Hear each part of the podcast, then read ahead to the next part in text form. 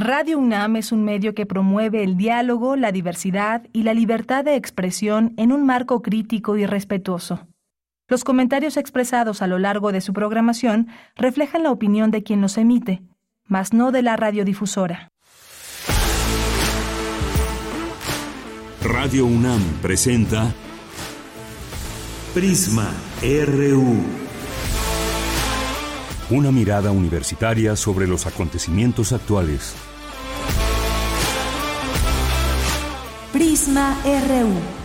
Relatamos al mundo.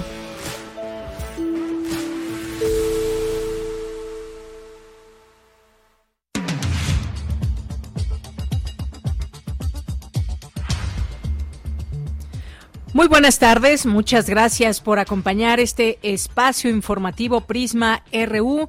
Estamos arrancando con el gusto de siempre de estar con todas y todos ustedes. Hoy sí, ya muy atentos y muy puntuales aquí a esta transmisión y espero que nos escuchen muy, muy bien. Pues vamos a tener un, un programa muy interesante, me lo parece, dado que vamos a platicar sobre Perú. ¿Qué está pasando en Perú? Ya habíamos platicado un poco sobre este tema al análisis de lo que estaba sucediendo luego de disolverse este gobierno de Pedro Castillo, qué ha venido después. Hoy lo vamos a platicar por una parte desde la, eh, pues el enfoque histórico con el doctor Alberto Betancourt. Vamos a platicar de este tema, pero vamos a platicar también de otros temas ya de cara a cerrar este año y al análisis. Ustedes ya conocen al doctor Alberto Betancourt, que es doctor en historia. Además también colabora en primer movimiento en eh, Mundos Posibles y hoy nos va a hablar de ese tema, también de la autorización de importación de maíz amarillo transgénico para forraje a México que, bueno, pues esto puede implicar un peligro para nuestros maíces criollos y la propuesta de integración del presidente Andrés Manuel López Obrador de América Latina con América del Norte. ¿Esto qué significa? ¿De qué estamos hablando exactamente? Pues ya con él lo comentaremos en un momento más. Y vamos a tener también un libro del cual hablarles y recomendarles. Su autor es Andrés Gutiérrez Villavicencio. Él es escritor, hacedor de cosmogonías y hoy nos va a hablar de su libro Venganzas. También hay varios temas nacionales. Desde nuestro resumen tendremos ya algunos de ellos. Y vamos a platicar en nuestra segunda hora, después de nuestro informativo con Radio Francia. Eh, vamos a, a platicar con Mauro Jarquín, quien es politólogo por la Facultad de Ciencias Políticas y Sociales de la UNAM, tiene varias líneas de investigación y ha estado también muy atento sobre el tema de Perú.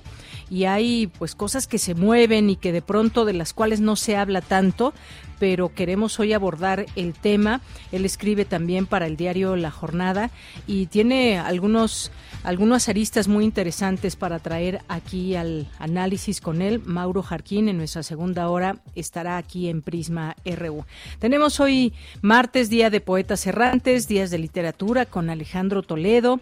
Tendremos cultura, información nacional e internacional, la información de nuestra UNAM que, bueno, pues hay vacaciones, pero también hay información. Así que a nombre de todo este equipo, les saluda aquí en el micrófono de Yanira Morán. Me da mucho gusto que estén aquí y también escríbanos a nuestras redes sociales, nuestra forma de comunicarnos con ustedes, nuestra audiencia, arroba Prisma RU en Twitter y Prisma RU en Facebook. Y bien, desde aquí, relatamos al mundo. Relatamos al mundo. Relatamos al mundo.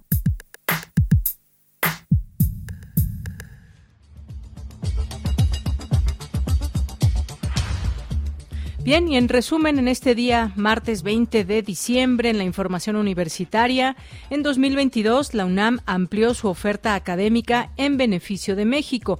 Más adelante, la segunda entrega de nuestro resumen anual.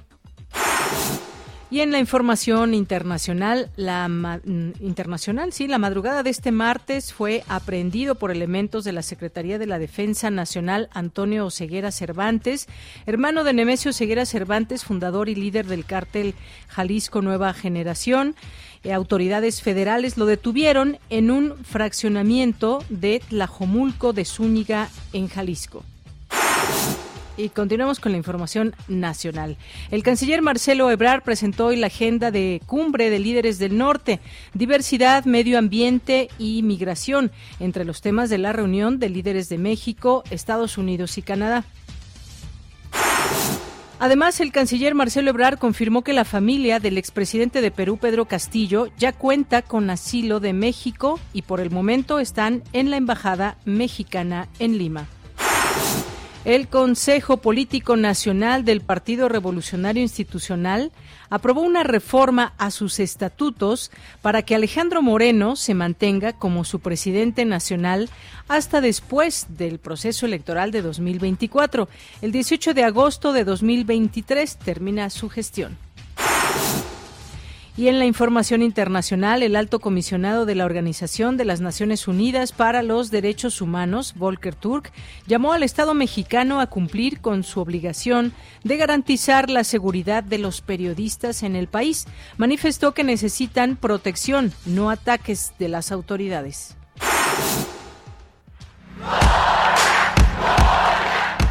Campus RU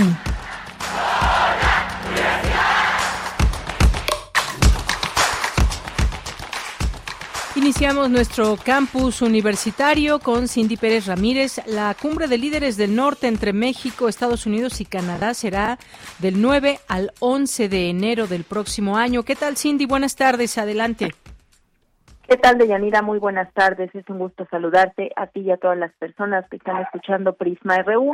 Durante la conferencia matutina del presidente Andrés Manuel López Obrador, el secretario de Relaciones Exteriores, Marcelo Ebrard, informó que la cumbre de líderes del norte entre México, Estados Unidos y Canadá será del 9 al 11 de enero de 2023 para tratar temas de interés entre los tres países, entre los cuales son fortalecer las relaciones comerciales en todo el continente americano y mantener a América del Norte como principal potencia. La sede será en el Palacio Nacional. En el marco de este evento, México tiene como uno de los propósitos más relevantes las acciones que deban tomarse 2023-2024 para reducir la pobreza y la desigualdad que está creciendo en las Américas. ¿Por qué? Por el efecto de la pandemia, por las desigualdades que hay. Esta es la más importante prioridad desde la perspectiva mexicana. Se va a proponer, así lo conversó el presidente López Obrador con el senador Dodd, ahora en su reciente visita, y también se ha consultado a los canadienses, que se construya la alianza para la prosperidad de los pueblos de las Américas. Esto también para mantener a América del Norte como la principal potencia económica a nivel global, lo que permitiría establecer nuevos vínculos con el resto del continente basados siempre en el respeto mutuo. Ebrard explicó que previo a la cumbre con Estados Unidos y Canadá, López Obrador se reunirá con Joe Biden, el presidente de Estados Unidos, el 9 de enero, en el que se plantean acciones para fortalecer las relaciones comerciales y acelerar los proyectos de infraestructura fronteriza. Además, se presentará a Biden el Plan Sonora como parte del diálogo para el fortalecimiento de la integración que busca la transición hacia energías limpias. Por instrucciones del presidente López Obrador y después de una conversación muy larga con el secretario Kerry, eh, se llegó a un acuerdo muy trascendente que es tener una meta compartida para energías limpias para el año 2030. Una parte primordial es el Plan Sonora. Por eso lo, el presidente nos pidió que estuviera en la agenda en esa reunión bilateral. En síntesis, se estima una inversión necesaria de alrededor de 48 mil millones de dólares. Y para ese propósito, informo que por instrucciones del presidente de la Comisión Federal de Electricidad, ya entregó su cartera de proyectos, la acaba de entregar y se va a presentar en la cumbre al presidente Biden. Esos proyectos, ¿cuáles son? La energía solar en Sonora es la prioridad y hay otros que presentó la Comisión Federal de Electricidad. Entonces ahí los vamos a presentar. Parte del financiamiento, esta es una de las vías, el Banco Norteamérica, y hay otras vías, pero lo importante es que ya están los proyectos. De Yanira, el canciller detalló que en la reunión bilateral entre el líder mexicano que tendrá con el canadiense Justin Trudeau se conversará de la estrategia de ambos gobiernos en favor de los pueblos indígenas y comunidades históricamente marginadas. Este es mi reporte. Muchas gracias, Cindy. Muy buenas tardes. Muy buenas tardes. Bien, vamos ahora a un siguiente tema que se daba cuenta desde algunos días eh, que la Fiscalía de la Ciudad de México presentó ya avances en la investigación de este triple homicidio en la colonia Roma. Ya ahora se conoce un poco más de esta información y Luis Fernando Jarillo nos tiene los detalles. ¿Qué tal, Luis? Muy buenas tardes. Adelante. Buenas tardes, Deyanira, a ti y a todo el auditorio de Prisma RU. La comunidad artística está de luto este fin de semana, los cuerpos sin vida y con signos de violencia de dos jóvenes hermanos, Jorge Tirado, músico de 35 años, Andrés Tirado, actor de teatro de 27 años, y, su tío, eh, Luis González, de 73 años, fueron encontrados dentro de su propia eh, casa en la calle Medellín, Colonia Roma. El hallazgo se da tras presentarse este domingo una denuncia por desaparición de los jóvenes, quienes fueron vistos por última vez el viernes 16 de diciembre. El secretario de Seguridad eh, Ciudadana, Omar García Harfuch, en las primeras horas de este lunes, informó que tres personas que se habían presentado como testigos fueron detenidos por la Fiscalía por su posible participación en el multihomicidio. Sus nombres son Blanca N., quien era enfermera del propietario original de la casa, así como su hija Sally N. y su nuero Azuer N. El vocero de la Fiscalía de la Ciudad de México, Ulises Lara López, ha informado este lunes eh, de las principales líneas de investigación. Eh, una de ellas es eh, una disputa inmobiliaria. Escuchemos. Policías preventivos acudieron la tarde de ayer a un inmueble en la colonia Roma Norte, a donde a petición de parte y luego de una inspección localizaron en el interior de un cuarto tipo bodega a tres hombres que se encontraban sin vida, quienes coincidían con las características de las personas buscadas. Asimismo, en el lugar se brindó auxilio a una mujer adulto mayor, quien señaló que de manera violenta, junto con su esposo y sus sobrinos, habían sido privados de la libertad y despojada de sus tarjetas bancarias por varias personas. En el lugar se localizó a dos mujeres y un hombre, quienes posiblemente cayeron en contradicciones, por lo que fueron detenidos por la policía de Secretaría de Seguridad Ciudadana por su posible participación en los hechos mencionados. Bueno, las autoridades informaron de una única sobreviviente. Eh, ya lo oíamos del vocero de la Fiscalía de la Ciudad de México, Ulises Lara López. Se trata de una mujer de la tercera edad que fue rescatada con vida. Eh, su nombre es Margarita María Ochoa, de 76 años, tía de los hermanos Tirado, quien se encontraba con sus sobrinos y también fue reportada como desaparecida desde el pasado viernes. Ella habría presenciado el homicidio de sus familiares pero sus secuestradores la sacaron del domicilio para retirar dinero del banco. El dueño de la propiedad murió en mayo pasado, por lo que su enfermera y cuidadora eh, Blanca N ocupó la vivienda al argumentar que era concubina del difunto. La propiedad estaba en disputa. Margarita Ochoa buscaba vender la casa y Blanca buscaba acreditar legalmente ser pareja del fallecido para evitarlo. En los últimos meses, mientras existía esta disputa, también eh, llegaron a vivir ahí los hermanos Tirado, eh, y de acuerdo a las investigaciones, la enfermera habría dado acceso a las otras dos personas, a su hija y a su nuero, al domicilio. El pleito inmobiliario es una de las principales eh, líneas de investigación y motivo del múltiple asesinato. Andrés dedicaba su vida como actor de teatro, era originario de Mazatlán, Sinaloa, vivía en la Ciudad de México y se formó en el Centro Universitario de Teatro de la UNAM. Jorge, además de trabajar en su propia música, era representante del músico Augusto Bracho, quien iba a realizar una presentación el 17 de diciembre en el Teatro Ofelia en la Ciudad de México. Este es mi reporte de Yanira. Luis Fernando, muchas gracias, gracias por esta información, los avances que hay hasta el momento y ayer mencionábamos pues también que pues era estudiante uno de ellos del CUT y que pues se le reconocía como actor y pues parte también de nuestra universidad. Muchas gracias. Hasta luego. Hasta luego, Luis Fernando Jarillo. Continuamos. Queremos escuchar tu voz. Síguenos en nuestras redes sociales.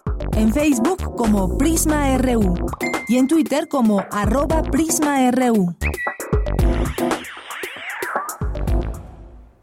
Bien, pues continuamos. Vamos a irnos a nuestra primera charla de esta tarde, de este martes. Es la una con 16 minutos. Les adelantaba, ya está aquí vía telefónica Alberto Betancourt, doctor en historia, profesor de la Facultad de Filosofía, de donde coordina el proyecto Observatorio del G20 y el Seminario Permanente Periodismo para Historiadores. Es también integrante del Seminario Permanente de Estudios Chicanos y de Fronteras y ha participado en diversas actividades del grupo de trabajo de Claxo, denominado Integración de las Fronteras y Globalización. Te doy la bienvenida a este espacio, Alberto. Muy buenas tardes. Deyanira, muy buenas tardes. Qué gusto saludarte a ti y tener el gusto de saludar a todos los amigos que hacen comunidad con nosotros. Claro que sí, Alberto. Pues hay varios temas y justamente pues ya de cara a cerrar este año 2022 que pues siguió un poco complicado por distintas razones, por este tema de la pandemia que aún no nos deja, que pues se vino esta sexta ola en México y en otros en otros lugares, pero que pues ya se ven esas posibilidades también de seguir adelante, de salir adelante en la parte económica también mundial.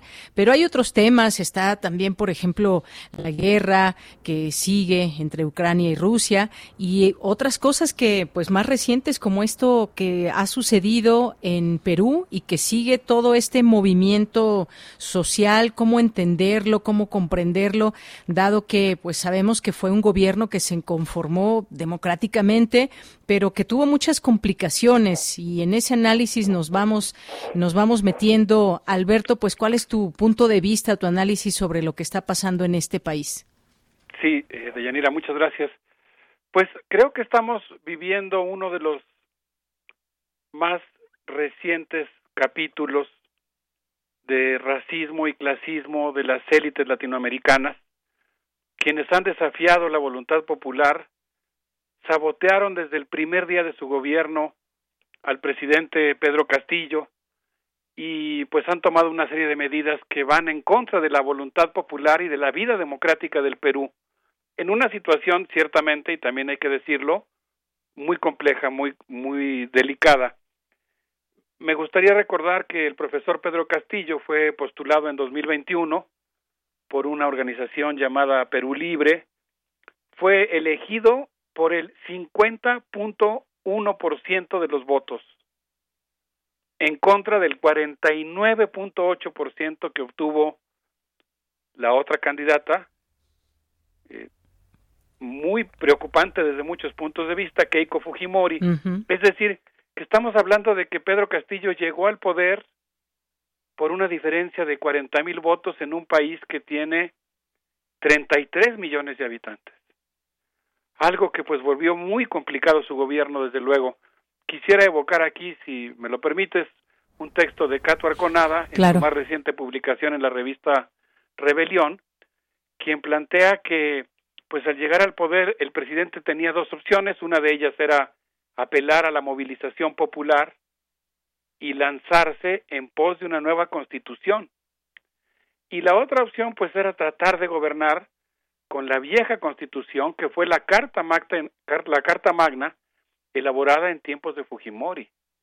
Esta segunda opción lo condujo a un escenario en donde pues tenía prácticamente todo en su contra, una cancha constituida por un ámbito institucional perverso, es decir, la constitución del propio Fujimori, un árbitro en detrimento de los intereses populares, el Congreso, y este Congreso que tuvo en contra pues eh, hizo valer el artículo 113 de la Constitución Fujimorista en repetidas ocasiones, que entre otras cosas, voy a citar un pequeño fragmento, dice que puede destituirse el presidente por su permanente incapacidad moral o física declarada por el Congreso. Y en varias ocasiones el Congreso hizo un diagnóstico en el que dijo, fíjense nomás, los, fíjate, Deyanira, ¿no? Eh, a toda la comunidad le, le planteó esta reflexión, eh, en algún momento el Congreso, en el mes de marzo, dijo incluso que el presidente no ha reflexionado y menos corregido su conducta y muy por el contrario ha insistido en defender sus actos. Entonces, amparados en este artículo, pues los congresistas se atrevieron a desafiar eh, la voluntad popular, que si bien se expresó con un pequeño margen, pues así es la democracia, ¿no? Eh, el pueblo peruano eligió a Pedro Castillo y desde que él llegó al poder pues se enfrentó a una situación realmente muy difícil. Muy, muy difícil y pues incluso, como tú sabes, hay distintas, digamos, eh, posturas y formas de entender lo que está pasando en Perú. ¿Se equivocó o no Pedro Castillo al disolver el Congreso y luego pues este señalamiento de un golpe de Estado y luego pues la destitución que vino prácticamente en, un, en cuestión de horas? Se hablaba de que pues intentó incluso llegar a la Embajada de México allá en Lima, no se logró. Ahora, pues su familia será quizás acogida aquí en nuestro país. Ya están, eh, ya están en la embajada de México allá en su país. Pero todo esto que nos ha dejado también con, con, pues tratar de entender y reflexionar sobre lo que sucede. El caso es que ya hay 26 muertos por estas protestas. La gente sigue saliendo a las calles.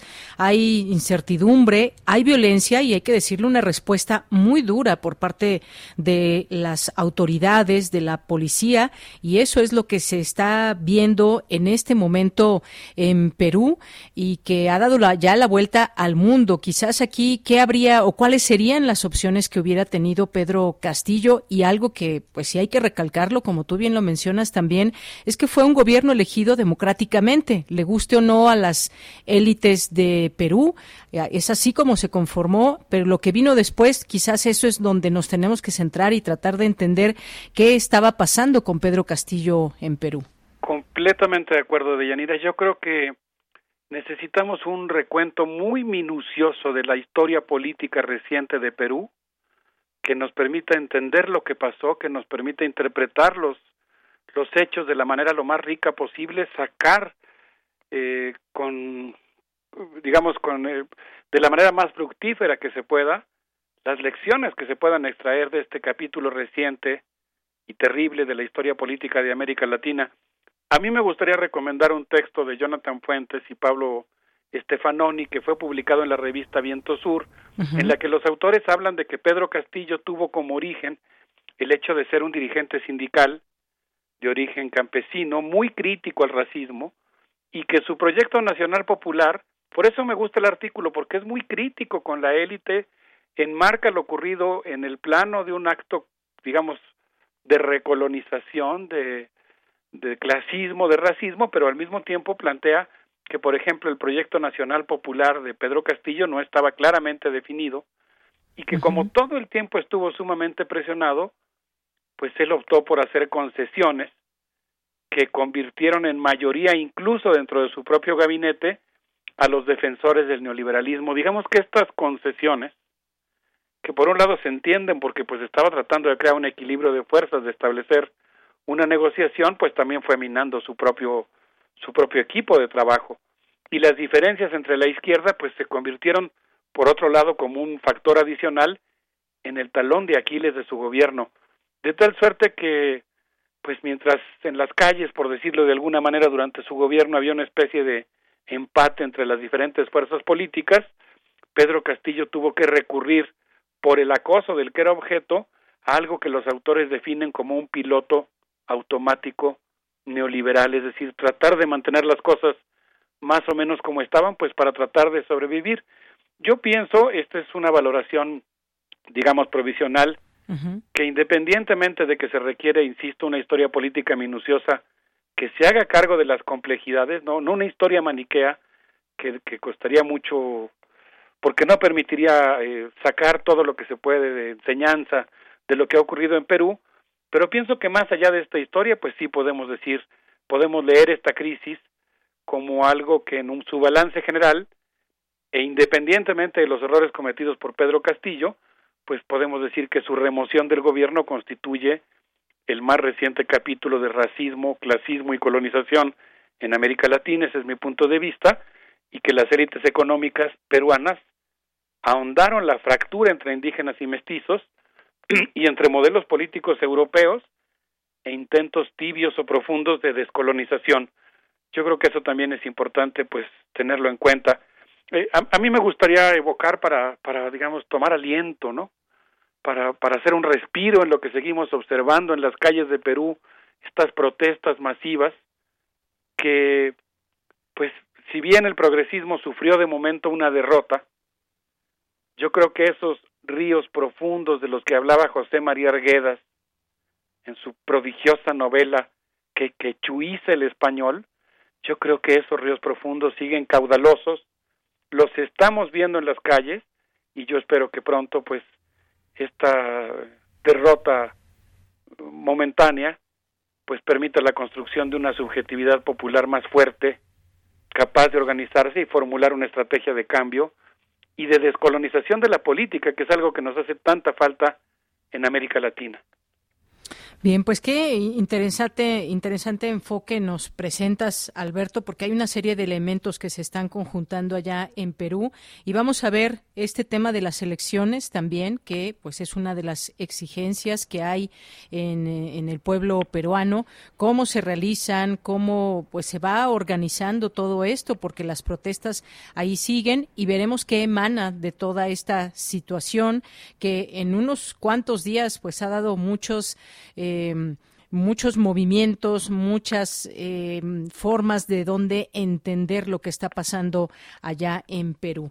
Pues muchas gracias por ese primer tema y fíjate que pues hay hay otro tema también que nos ocupa y que tiene que ver con el con el maíz.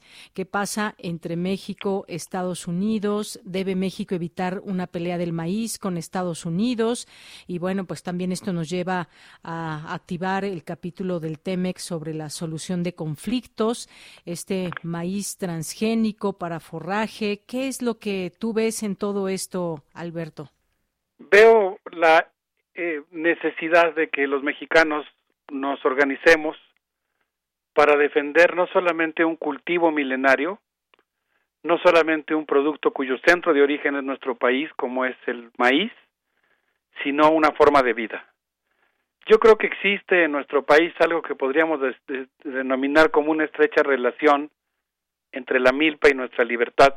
El maíz mexicano es el producto de un proceso de domesticación desarrollado por los pueblos originarios de Mesoamérica, que hace alrededor de nueve mil años, nueve, siete mil años, varían las fechas según eh, los autores que investigan el tema, inició un proceso de domesticación y diversificación del maíz silvestre y ha logrado el prodigio de desarrollar alrededor de 1.200 variedades diferentes de maíz que se han ido adaptando a las diferentes a los diferentes tipos de ecosistemas, de climas, altitudes, tipos de suelo y gustos culinarios de nuestro pueblo, de nuestro país y de nuestro pueblo de nuestro país en el caso de la geografía, de nuestro pueblo en el caso de los, de los gustos por la comida.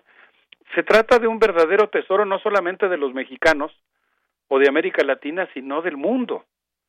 Y es también el resultado de una forma particular de trabajar, de organizarnos para vivir, de producir y de consumir, que tiene que ver con un trabajo comunitario, con un espíritu comunalista, es decir, no solamente se hace en comunidad, sino que se hace con conciencia de formar parte de una comunidad.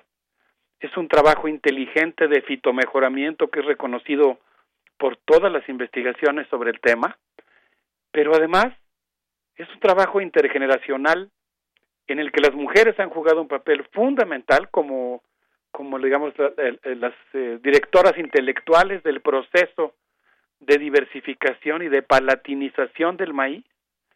Y ese, ese tesoro, esa variedad de maíces, se desarrolla además en medio de una característica que nosotros tenemos que aprender a aquilatar, al igual que, que la propia mazorca, digamos. Se desarrolla con una ética de circulación del conocimiento para el bien común. Y el problema es que recientemente el gobierno norteamericano está presionando de manera muy fuerte, particularmente después de la visita de su secretario de Agricultura, para que México permita la importación de maíz blanco de origen transgénico eh, por un año más y además para que permita la que continúe permitiendo la importación de maíz amarillo que supuestamente se utiliza para forraje, pero que implica unos problemas enormes para el campo mexicano, entre otras cosas el hecho de que el campo mexicano se está convirtiendo en un territorio de maquiladoras de las grandes multinacionales que producen alimentos, particularmente carne de pollo, eh, vacuno y de cerdo, en condiciones que pues habría que cuestionar en muchas ocasiones de hacinamiento industrial de los animales, con grandísima contaminación y beneficiando pues solamente a tres grandes grupos. Pero el peligro mayor de Yanira, perdón si me extendí un poco y además me imagino que fui un poco fervoroso en mi intervención porque así me parece que lo amerita el tema, pero además el problema es que ese maíz amarillo que va a entrar a México, me comentaba el doctor Rafael Ortega Pasca, gran estudioso del maíz, autor de tres variedades de maíz, pues ¿quién, ¿quién va a controlar que no se utilice para consumo humano? ¿Qué institución va a rastrear ese maíz que se va a importar? ¿Cómo sabemos que no se va a destinar a consumo humano? Primero. Pero segundo, incluso si confiáramos en, en la ética de, de quienes lo importan, pues aún en ese caso pues existe el riesgo de que ese maíz importado contamine el maíz criollo, los maíces criollos.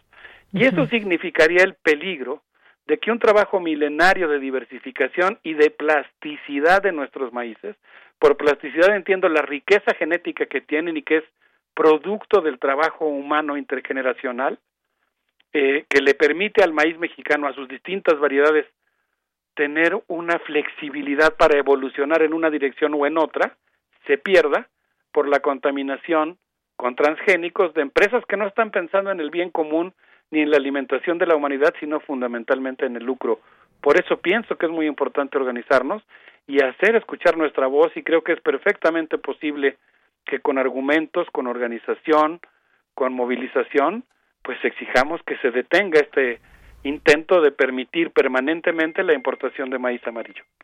Y por supuesto seguir hablando de ello es una forma también de organizarnos, de entender el problema ante frente al que estamos y por supuesto que vale la pena extendernos en este tipo de cuestiones el significado que bien nos recuerdas eh, de este alimento. Y bueno entenderlo así quizás desde la parte de qué significa el maíz para México pero en en los planes políticos qué, qué es lo que vemos y ya decías un poco este tema del lucro. Y entre los planes del gobierno del presidente López Obrador entiendo pues está este de disminuir las importaciones mexicanas de maíz genético modificado o transgénico para marzo de 2024, es decir, todos estos meses que faltarían todavía de estar consumiendo ese, ese maíz. Y esto pues ha provocado negociaciones entre los gobiernos de México y Estados Unidos. Eh, recordar también, Alberto, que el maíz es un grano básico para la alimentación de los mexicanos, pero esto que decías es muy importante. ¿Cómo, cómo saber que ese maíz transgénico no va a llegar a, nuestra mesa? ¿Cómo generar toda esa, digamos, eh, esa organización que debe haber y cómo se va a diferenciar? Es decir, puede ser quizás para muchos una respuesta muy fácil, pero no queda completamente eh, claro y pues su importancia va, va, más allá de lo alimenticio, pues también parte de las compras que se hacen al exterior se destina para el sector agrícola. Ahora bien, ¿por qué es importante el maíz para Estados Unidos? Pues nuestro vecino es el principal productor de maíz y el principal proveedor de México. Así que estamos ante una encrucijada quizás que se tendrá que seguir hablando entre los países, pero también entre los mexicanos que finalmente, eh, pues eh, como gobierno, se está importando este tipo de maíz. Sí, Dayanira, fíjate que qué bueno que, que le das este énfasis a la cuestión bilateral, ¿no? A, cómo podemos defender un tesoro de la humanidad, no solo de los mexicanos, aunque yo insisto en que está, no es, no es que estemos defendiendo una mazorca que pudiéramos tener en las manos. Estamos defendiendo nuestra libertad de producir de la manera que nosotros consideramos que, que queremos producir alimentos sanos, variados, que le den también sustento, no solo alimenticio, sino real, económico, espiritual, eh, agrícola, pues a millones de familias campesinas en nuestro país. Estamos hablando del tipo de paisajes en los que queremos vivir, pero tocas un punto que es muy importante. Yo creo que nosotros tenemos que buscar aliados en Estados Unidos, de esa eh, encontrarlos entre los, las organizaciones y los movimientos que pertenecen a esa gran tradición ambientalista que viene desde Henry David Thoreau y la desobediencia civil, que arranca con Ralph Waldo, Emerson y que forma parte fundamental de la historia del movimiento ambientalista en el mundo y que tiene en Estados Unidos también un problema como el que tenemos nosotros. Entonces pienso que cuando nosotros pensamos en la relación bilateral, el asunto es qué es lo que vamos a privilegiar, los intereses de las grandes transnacionales, los intereses que quieren convertir a nuestro país en una especie de maquiladora, de territorio maquilador, donde ellos vienen a instalar las industrias contaminantes, peligrosas para el medio ambiente, con mano de obra barata, o si lo que queremos es una relación binacional donde nuestra relación se base en lo más avanzado y progresista del movimiento ambientalista en Estados Unidos. Yo creo que en ese sentido, pues nosotros tenemos que cuestionar mucho el modelo de libre comercio que tantos problemas ambientales le ha, le ha traído a nuestro país y que tenemos que verlos. Aunque sé que ahí sí estoy entrando a un terreno polémico porque a diferencia del tema anterior, el del maíz estrictamente, el de libre comercio, pues yo, yo estoy consciente que, que se ha arraigado mucho en la sociedad mexicana y que necesitamos, yo diría, mucha paciencia, muchos argumentos, pero también mucha insistencia en, en el hecho de que es algo que ha ocasionado grandes daños, que implica muchos peligros y que cada vez vuelve más dependiente a nuestro país. Y en ese marco, pues a mí me preocupa mucho el anuncio que acabo de escuchar con el que se abrió el noticiero en relación a la cumbre de América del Norte. Efectivamente, pues sí, hay que preocuparnos y seguir hablando de estos temas. Solamente para cerrar el tema y con los números que hay, el año pasado México importó 95.5%, eh, es decir, 16 16.662.3 millones de toneladas de maíz amarillo de Estados Unidos, solo 4.2% de Brasil y 0.4% de Argentina. Así están los números y veremos qué sucede en ese tema. No lo soltaremos, por supuesto. Y hay otro con el que cerraremos esta participación tuya el día de hoy, eh, Alberto, y que tiene que ver con eh, esta propuesta de integración de América Latina con América del Norte que hace el presidente Andrés Manuel López Obrador. ¿Cómo, cómo entenderlo? ¿Qué significa esto? Eh, porque, bueno, pues habrá una visita próxima eh, con el presidente eh, Joe Biden y pues estos son temas que también nos deben ocupar. ¿Qué es lo que tú ves en esta en esta intención o en esta declaración? Yo veo con, con mucha preocupación por lo pronto dos temas que me parecen extraordinariamente graves. El primero es que tal como acabo de escuchar desde el nombre del proyecto, de un proyecto de prosperidad para las Américas, lo que estoy viendo es la resurrección del ALCA, la resurrección del viejo proyecto norteamericano de integración de América Latina al modelo económico estadounidense. Y en segundo lugar, pues estoy viendo también eh, pues una falta de, de reflexión, digamos, respecto a la enorme vulnerabilidad que ha ido construyendo nuestra integración económica Estados Unidos para nuestro país. Yo quiero recordar lo que ocurrió el día que Donald Trump amenazó con subir los aranceles a nuestro país y las palabras del canciller Marcelo Ebrard, quien dijo que algo de ese tipo sería un verdadero desastre para nuestro país. Bueno, la forma en la que el canciller se refirió en aquel entonces a las condiciones de vulnerabilidad en la que se encuentra nuestro país, me parece que amerita una reflexión seria, profunda, respecto a cómo evitar que una circunstancia de esa naturaleza se vuelva a repetir. Y el Tratado de Libre Comercio lo que ha hecho es, es como una especie de, digamos, cláusula de seguridad para Estados Unidos que amarra la libertad del movimiento social, la capacidad de, en México la capacidad de nuestro país para ampliar sus derechos ambientales, para ampliar sus derechos sociales, en función de subordinar la libertad jurídica de nuestro país a los intereses de las grandes multinacionales. Yo por eso pienso que es muy importante que nuestra universidad en particular, insisto en que lo, lo hago de una manera respetuosa y sabiendo que hay muchas posturas al interior de nuestra comunidad, pero digamos que, que juegue nuestra universidad el papel crítico que permita advertir, de estos enormes peligros que genera el Tratado de Libre Comercio. De entrada yo lo ubicaría en un marco histórico, o sea, hay que irnos a la historia de nuestro país. La entrada en vigor del Tratado de Libre Comercio provocó el primero de enero de 1994, una insurrección indígena. Y la fecha de esa insurrección pues fue justamente por las implicaciones que ese tratado tenía para la soberanía de nuestro país. Entonces, yo pondría eso como contexto del significado tan profundo que tiene lanzar una iniciativa de ese tipo en un momento en el que existen todas las condiciones, las mejores, para lanzar en oposición a eso un proyecto de integración e independencia de América Latina que desde ahí sí pueda renegociar sus condiciones económicas, sus relaciones económicas, su inserción en la globalización, su relación con América del Norte, su relación con la Unión Europea, su relación con China.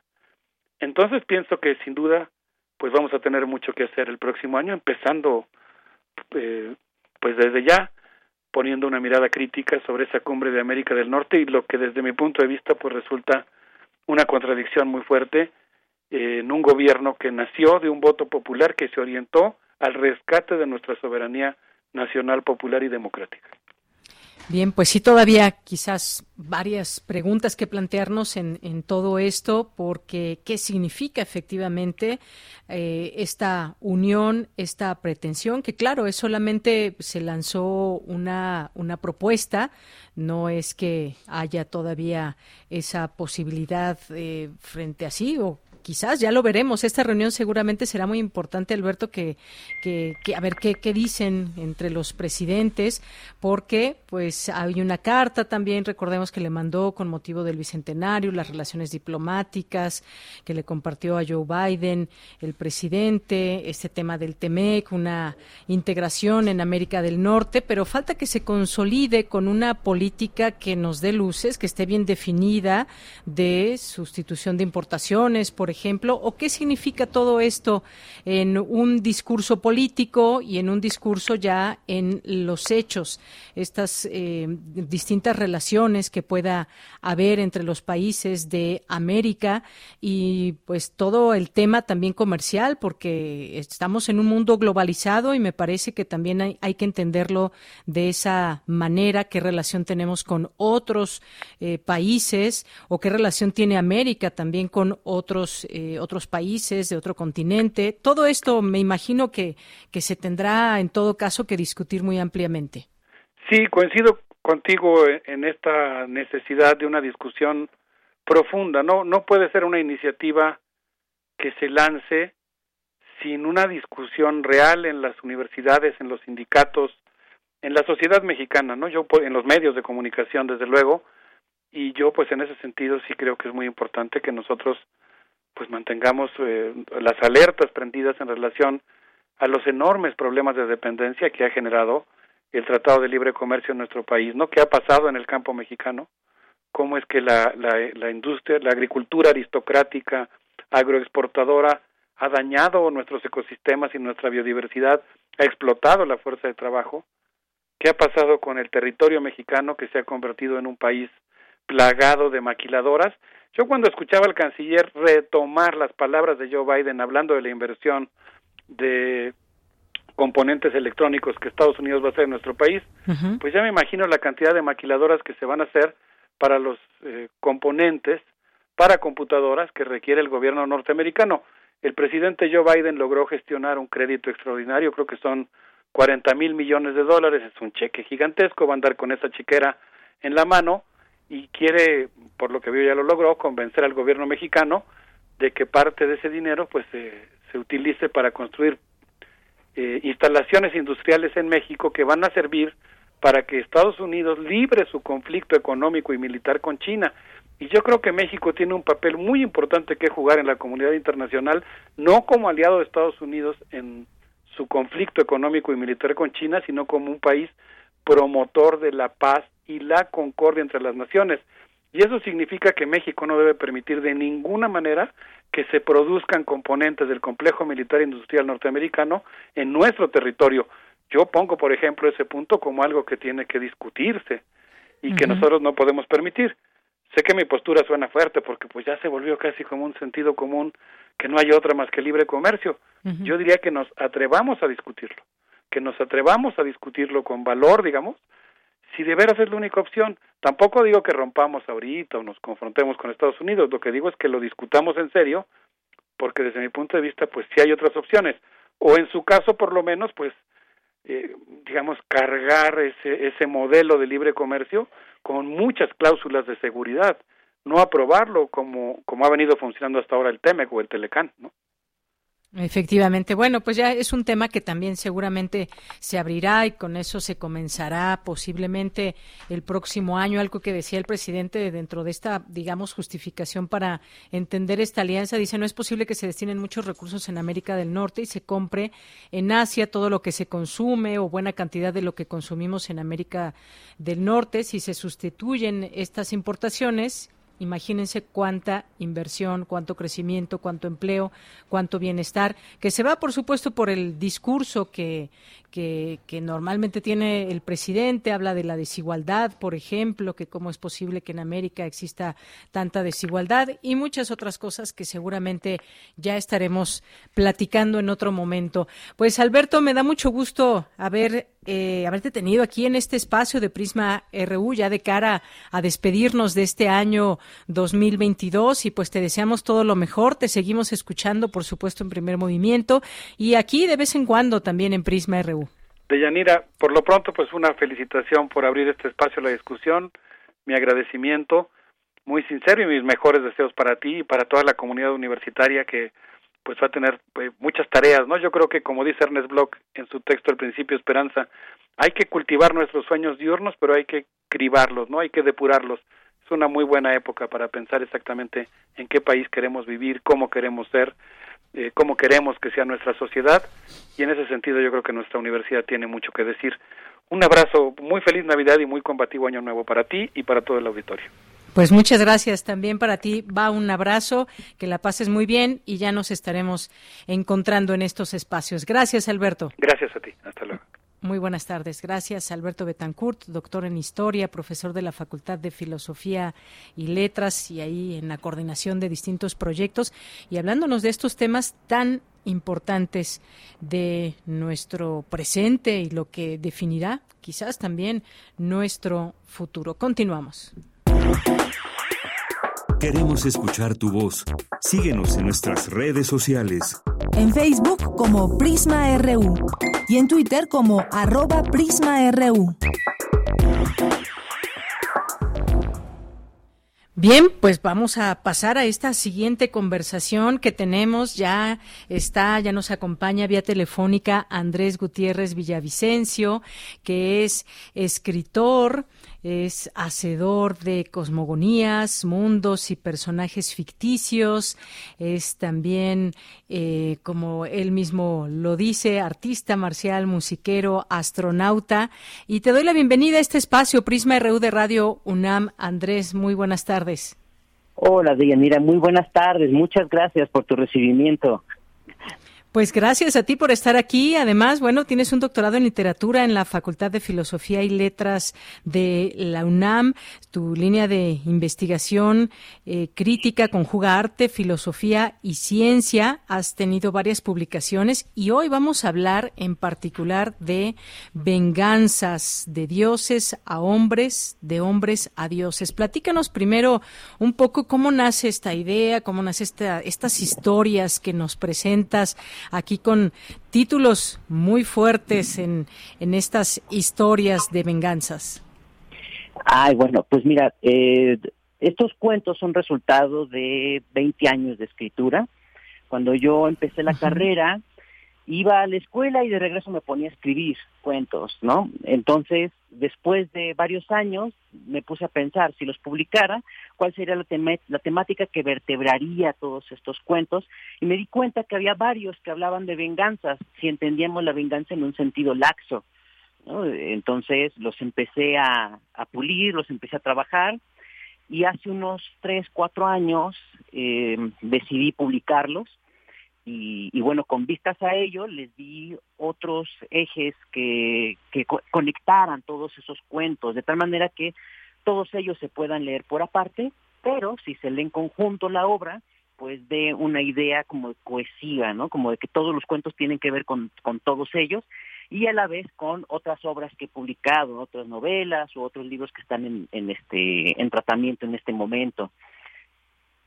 Bien, Andrés, pues los títulos también, pues de entrada nos llaman la atención, además de que el libro, a ver, la, la, portada me gustó mucho, ahorita nos hablas también de las ilustraciones, que me parece que no podemos dejar de hablar de tu libro sin aludir a las ilustraciones que hay en él, pero pues me voy ahora a estos títulos también que nos presentas, El Loco, El Otro Mundo, y sobre todo cuando vas, nos vas metiendo poco a poco en las historias, pues de pronto también nos llevas hacia finales inesperados. Esto es una parte, me parece muy importante de todos estos cuentos.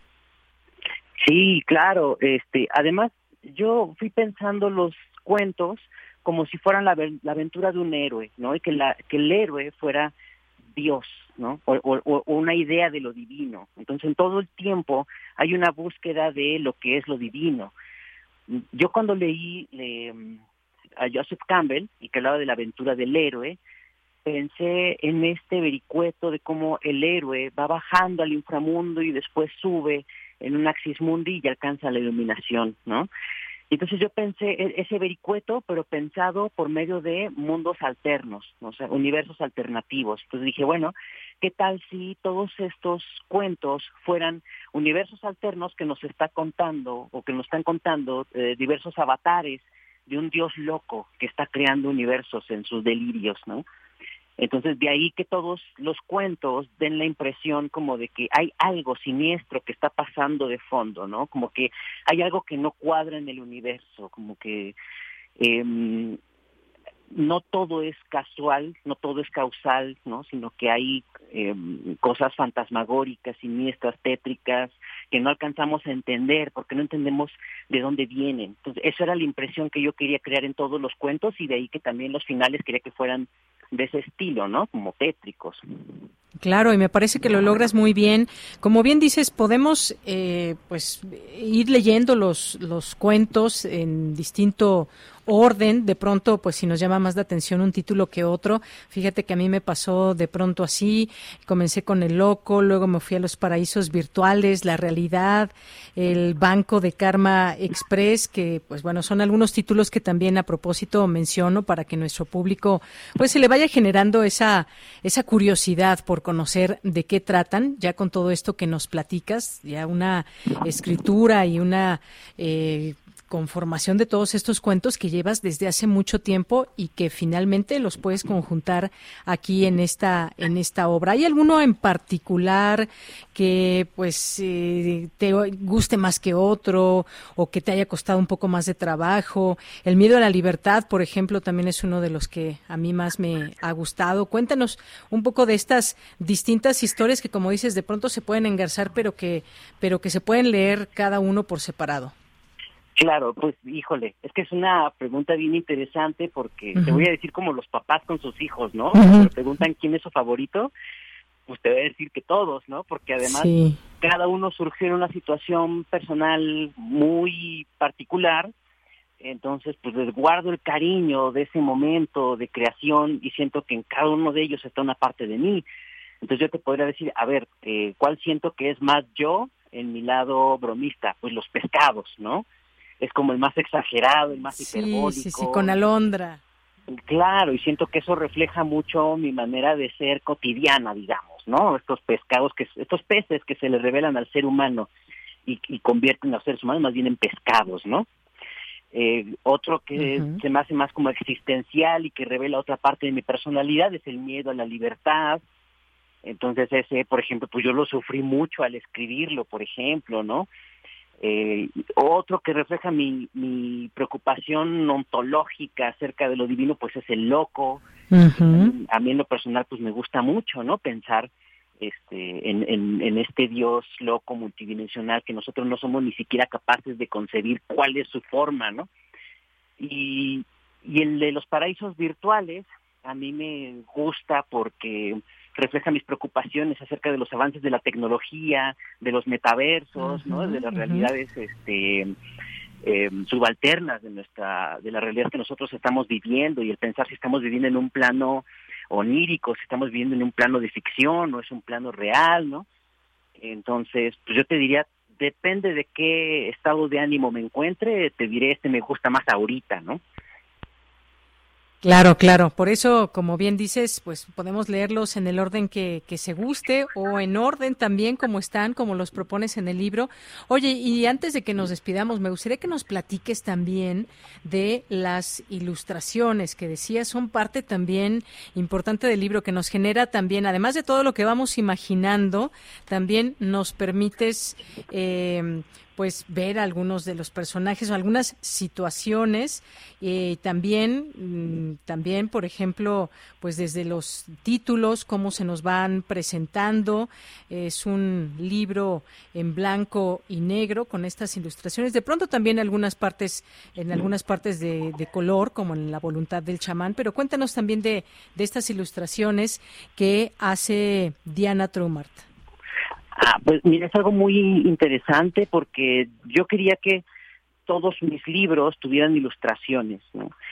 Y cuando empecé con este proyecto, dije, quiero que este esté muchísimo más ilustrado y que en todo momento se siente esa angustia que te comentaba al principio, de que hay algo mal que está con el universo. Entonces, todas las páginas tienen una textura tiene una textura de fondo que, que hace que el lector no se olvide de que hay algo raro en el mundo.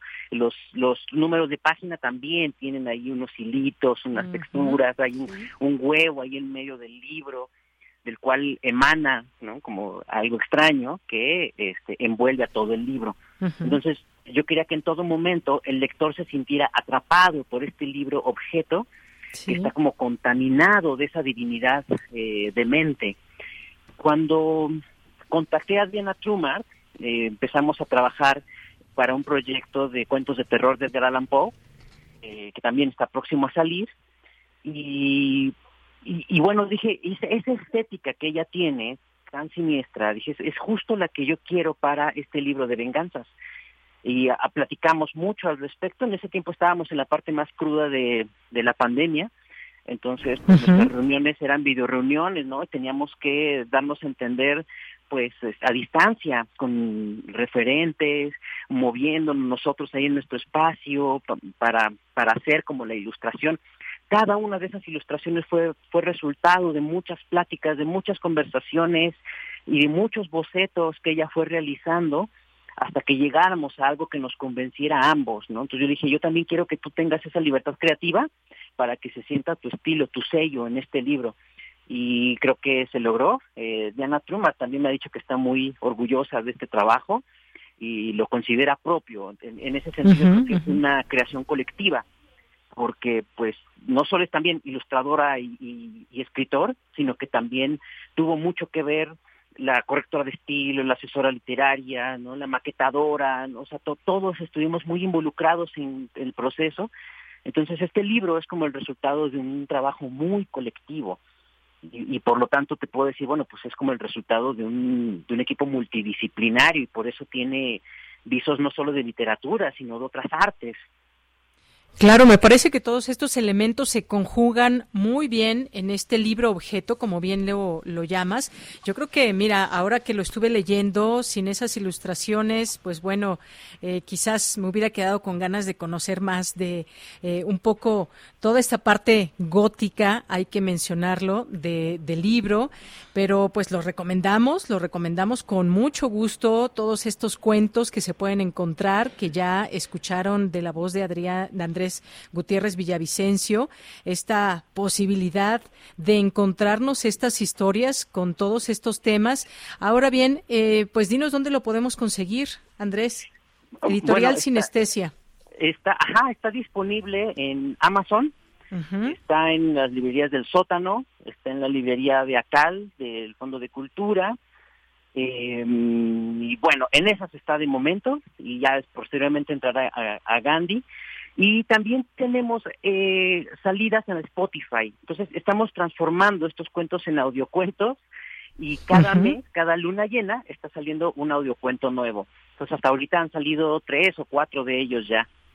Oye, pues qué bien, porque eso también potencia la posibilidad de conocer estas tus historias que nos presentas en Venganzas. Así que pues muchas gracias, no me resta más que agradecerte, Andrés Gutiérrez Villavicencio, autor de este libro Venganzas de dioses a hombres, de hombres a dioses. Recomendamos este libro, sobre todo si lo quieren leer por las noches, un cuento cada noche, no les va a caer nada mal. Muchas gracias, Andrés. Muchísimas gracias, Deyanira. Hasta luego. Te mando un abrazo. Un abrazote. Hasta luego. Gracias, Andrés Gutiérrez Villavicencio, escritor que nos presenta este libro que dejamos ahí, esta recomendación para todas y todos ustedes. Ya son las dos de la tarde, tenemos que ir al corte. Regresamos a la segunda hora de Prisma RU.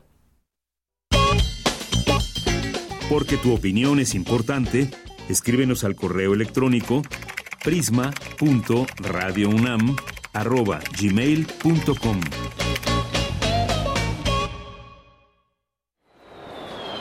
Pasajeros con destino a la UNAM, favor de pasar a la puerta de abordar. Pasajeros con destino a la UNAM. Ven, te vamos a llevar de intercambio por el mundo. ¿Sabías que te puedes ir a la UNAM, a Reino Unido, Canadá o hasta Sudáfrica? Aquí te decimos cómo para que conozcas todo lo que te ofrece la UNAM en el mundo. Apúrate que se nos va el vuelo. A partir del 11 de enero, aquí por el 96.1 de FM. Radio UNAM, Experiencia Sonora. Hola, soy Eduardo Berti y estoy en descargacultura.unam. Te recomendamos. La novela de María de Sayas y Sotomayor, Aventurarse Perdiendo, leída por Margarita Castillo. La herida del corazón vierte sangre, mas no muero. La muerte con gusto espero por acabar mi pasión. Descarga cultura.unam te acompaña en tus trayectos. ¿Por qué es valioso tramitar tu INE si cumpliste 18 años? Porque es muy importante que mis valores se vean reflejados en las decisiones de mi país. Porque por fin mi voz va a contar. Porque ya es tiempo de tomar mis propias decisiones. Ya puedo tomar decisiones, ya puedo votar. Así empecé mi cumpleaños, yendo por mi INE. Si ya cumpliste 18 años, ve al módulo del INE y tramita tu credencial. Haz tu cita en INE.mx o llama a INETEL 804-33-2000. Mi INE es valioso porque me identifica y nos une. INE. La piedra y el yemo activo afectan tu cerebro, te matan las neuronas y son muy adictivos. Yo sé lo que te digo, pues he sido testigo. Piensa más en tu gente, tu vida y tus amigos. Escucha lo que te digo, pues es verdad. El negocio de la droga es algo que termina mal. Escucha bien, hermano, porque esto te hace daño. El negocio de la droga es algo que termina mal. Esto siempre acaba mal, carnal. Esto siempre acaba mal. Si necesitas ayuda, llama a la línea de la vida 800-911-2000. Radio UNAM te invita a expandir tu conocimiento con su selección de cursos y talleres. Aprende a escribir una historia dentro de otra en el taller de escritura metaficcional A la manera del Quijote, impartido por Carolina Alvarado. Inicia el 17 de enero. Explota tu vena humorística y conoce el funcionamiento de la comedia en el taller de stand-up. Comienza el 4 de febrero. Conoce cómo leer e interpretar adecuadamente textos y discursos en Voz tu Voz, impartido por Elena de Aro. Inicia el sábado 4 de enero en línea y el martes 7 de enero en presencial. Informes e inscripciones en cursos runam.gmail.com. Que no pasemos un día sin aprender. Radio UNAM. Experiencia sonora.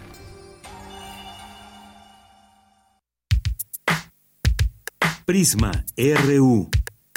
Relatamos al mundo.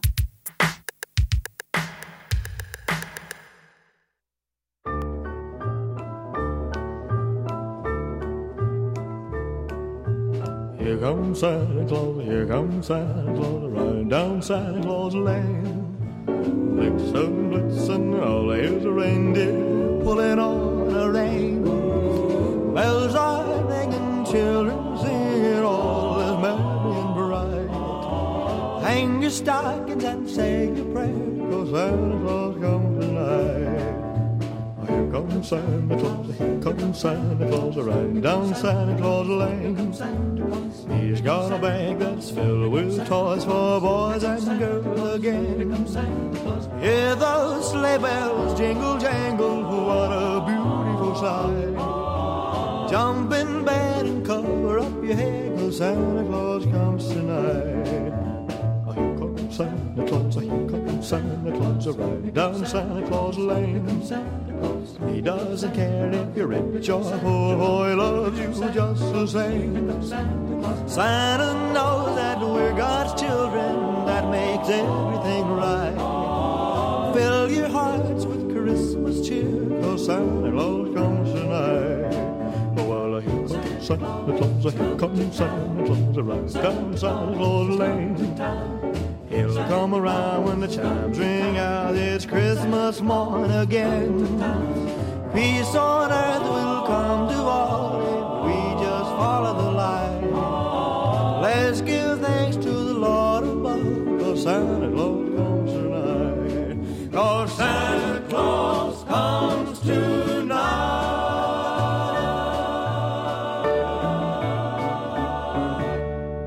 Bien, pues fue completa, es cortita, Elvis Presley, Elvis Presley, el gran Elvis, con esta canción navideña. Por ahí ya tenemos alguna alguna sugerencia de parte del público. Si nos da tiempo, la guardamos para al rato y despedirnos con ella. Muchas gracias.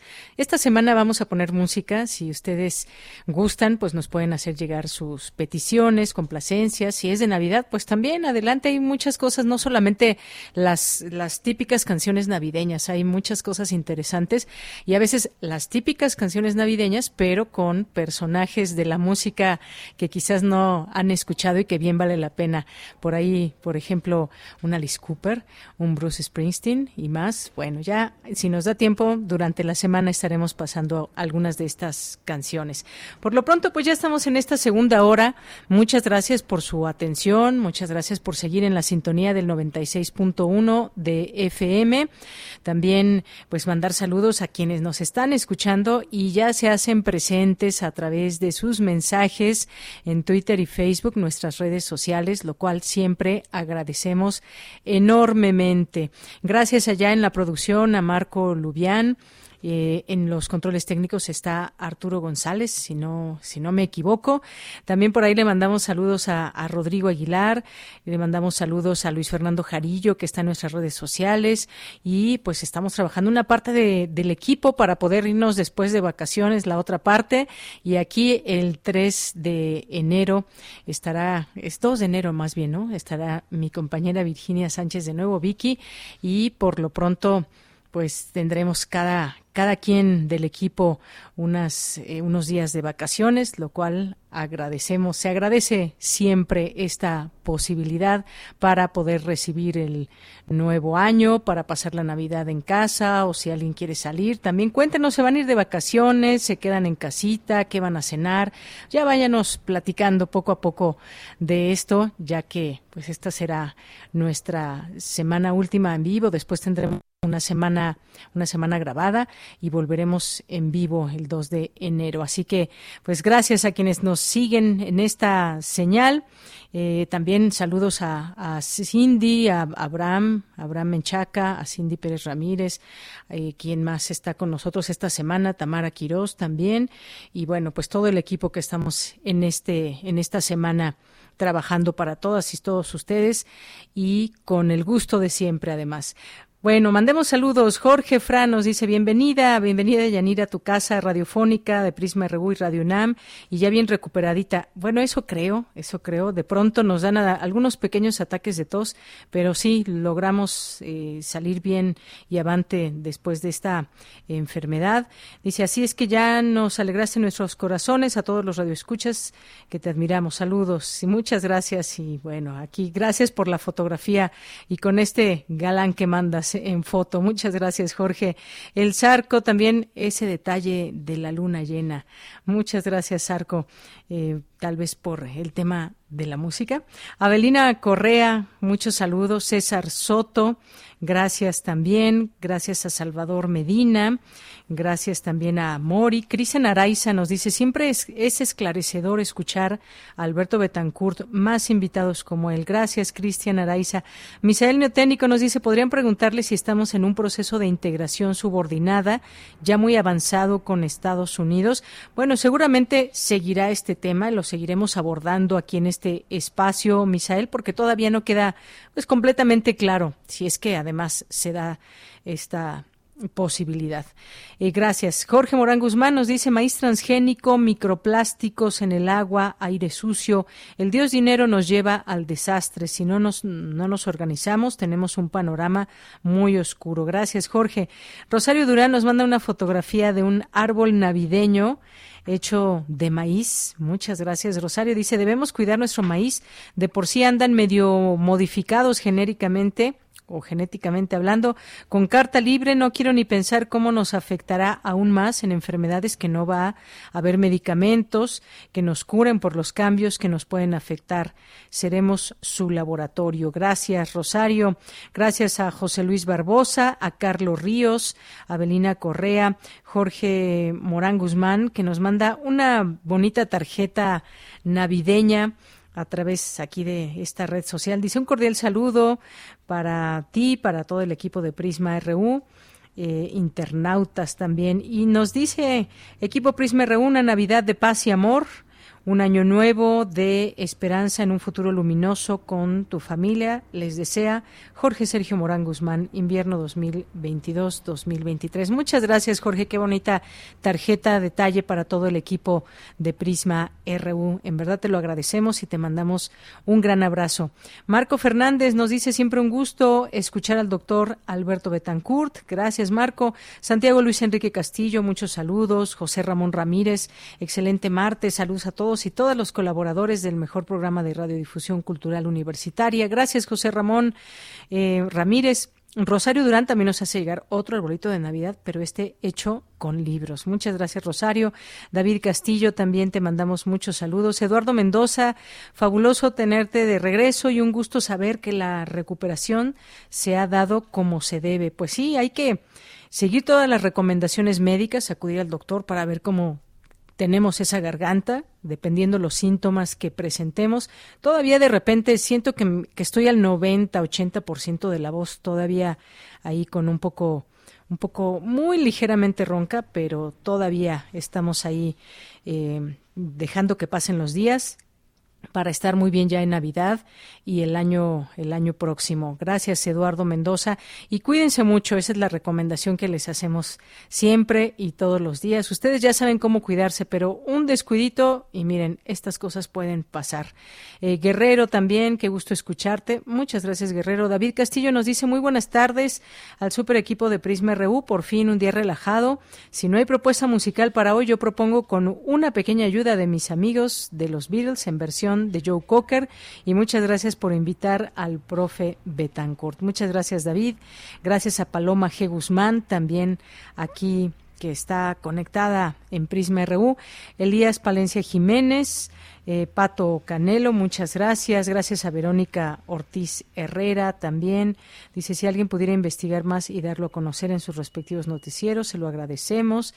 Eh, John Loper también, muchas gracias. Gracias a todas las personas que se van uniendo a esta a esta sintonía de Prisma RU.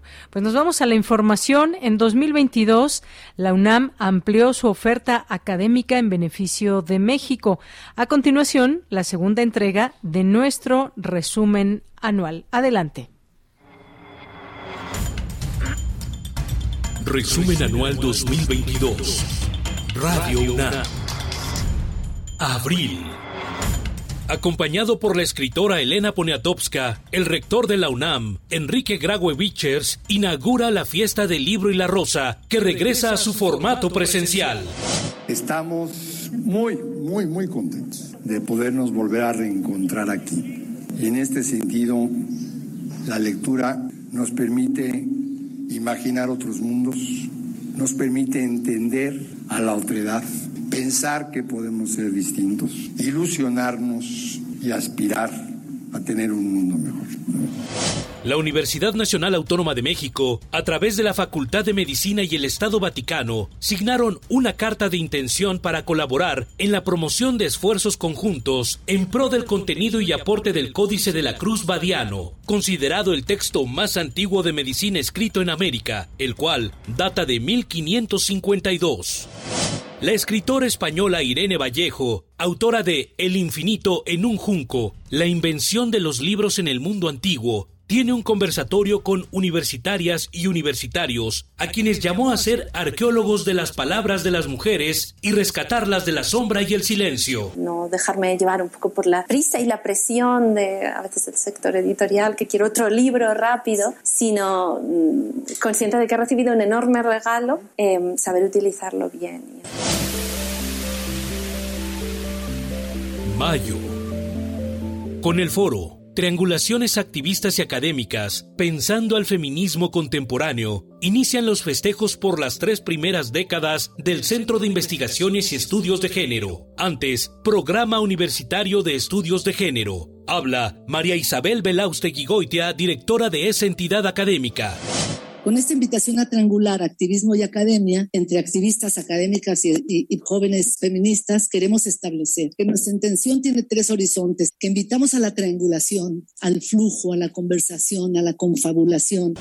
En sesión solemne, el Congreso de la Ciudad de México entrega la medalla al mérito en ciencias 2021, ingeniero Mario Molina, a tres destacados académicos de la UNAM, Julieta Fierro Gosman, María Esperanza Martínez Romero y de manera póstuma a Rafael Navarro González. Presenta la UNAM el libro Enfermería en una unidad temporal COVID-19, Miradas multidisciplinarias. Habla Rosa Amarili Zárate, directora de la Escuela Nacional de Enfermería y Obstetricia. Este libro refleja la enorme contribución que la UNAM y sus profesionales, pasantes y alumnos del área de la salud, hicieron durante la pandemia más grave en los últimos años. Junio. A nombre de la Universidad Nacional Autónoma de México, el rector Enrique Graue entregue el diploma con que se distingue a los integrantes de la Comisión Universitaria para la atención de la emergencia coronavirus por su trabajo realizado en los últimos dos años y medio para apoyar a la comunidad de esta casa de estudios y al país. Es el doctor Samuel Ponce de León, coordinador de la comisión.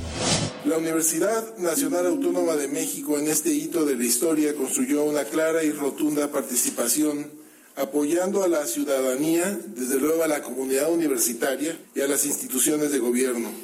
Gracias a la solidaridad de la comunidad universitaria y de la sociedad en general que acudió a los centros de acopio instalados por la UNAM para apoyar a la población de diversos municipios de Oaxaca afectados por el paso del huracán Ágata, se reunieron más de 16 toneladas de ayuda en alimentos, productos de limpieza, materiales de construcción, medicamentos y ropa, entre otros artículos. Suma Red Ecos colaboración de instituciones de educación superior para atender problemáticas de la ciudad. Es Rosaura Ruiz, titular de la Secretaría de Educación, Ciencia, Tecnología e Innovación de la Ciudad de México. Una de las instituciones que está aquí tienen enormes investigaciones, muchísimos proyectos, pero aquí la diferencia es la colaboración entre todos y todas y particularmente para atender problemáticas de la Ciudad de México.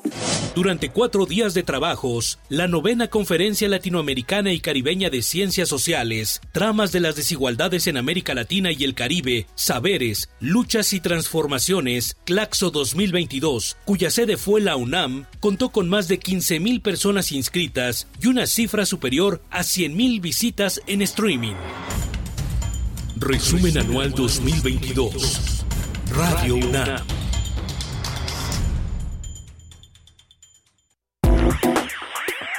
Queremos escuchar tu voz. Síguenos en nuestras redes sociales. En Facebook como Prisma RU y en Twitter como arroba PrismaRU. Bien, pues muchas gracias ahí a José Luis Tula en este resumen anual. El día de ayer comenzamos a escuchar la primera parte, hoy esta segunda parte de los eventos más importantes a lo largo del año. Vamos ahora a la información internacional a través de Radio Francia. Relatamos al mundo. Relatamos al mundo.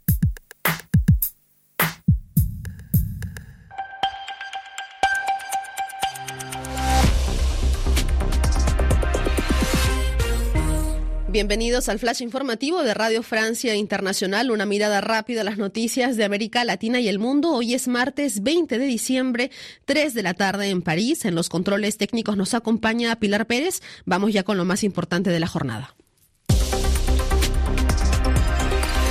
Danae Rivadeneira.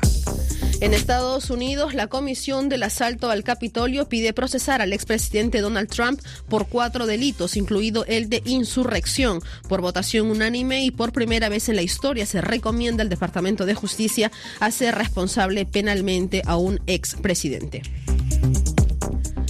También en Estados Unidos, la Corte Suprema ha alargado la vida del título 42, una norma impuesta por Donald Trump durante la pandemia y que permite al gobierno de Estados Unidos expulsar rápidamente a los migrantes que llegan a la frontera con México por motivos sanitarios. Esta medida debía expirar el primer minuto del miércoles 21 de diciembre.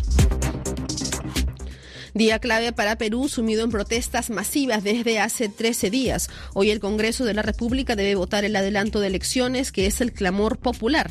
También el gobierno de Dina Boluarte debe nombrar a su nuevo gabinete de ministros tras la salida de su premier acusado de aumentar las tensiones entre gobierno y ciudadanía.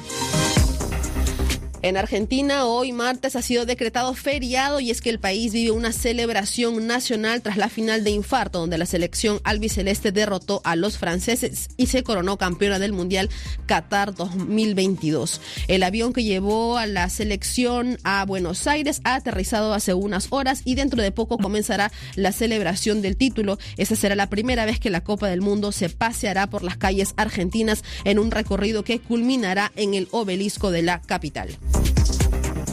Mientras en Francia ya terminado el Mundial, la prensa calcula que en total el mandatario Emmanuel Macron efectuó varias idas y vueltas para apoyar a su selección en las tribunas, trayectos que dejaron al menos 480 toneladas de CO2 en el aire, lo que equivale a más de 53 años de huella de carbono para un ciudadano francés. Al menos tres personas murieron en un incendio ocurrido en un importante gasoducto de Rusia que abastece a Europa, indicó el martes el jefe de la República de Chubasia, donde tuvo lugar el incidente. El gasoducto explotó durante el mantenimiento programado cerca del pueblo de Kalinino, a unos 150 kilómetros al oeste de la ciudad de Kazán, en el Volga. Los, tres, los 33 atacantes presuntos talibanes que mantenían como rehenes a policías y militares en una comisaría de Pakistán murieron en una operación de las fuerzas especiales donde también fallecieron miembros de ese cuerpo, anunció el ministro de Defensa. Queremos escuchar tu voz. Síguenos en nuestras redes sociales. En Facebook como Prisma RU y en Twitter como arroba PrismaRU.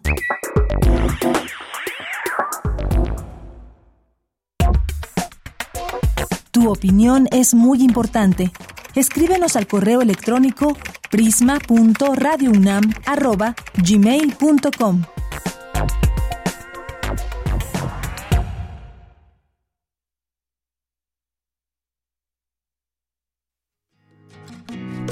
Poeta soy, errando buscando el sonido que voz, mi corazón,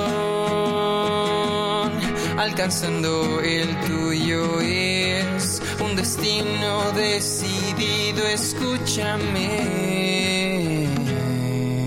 Poetas errantes. Bien, pues continuamos. Vamos, vamos, eh, antes de los poetas errantes íbamos con una entrevista eh, bueno, pues vamos, me imagino, a pasar este, eh, esta cápsula de poetas errantes primero.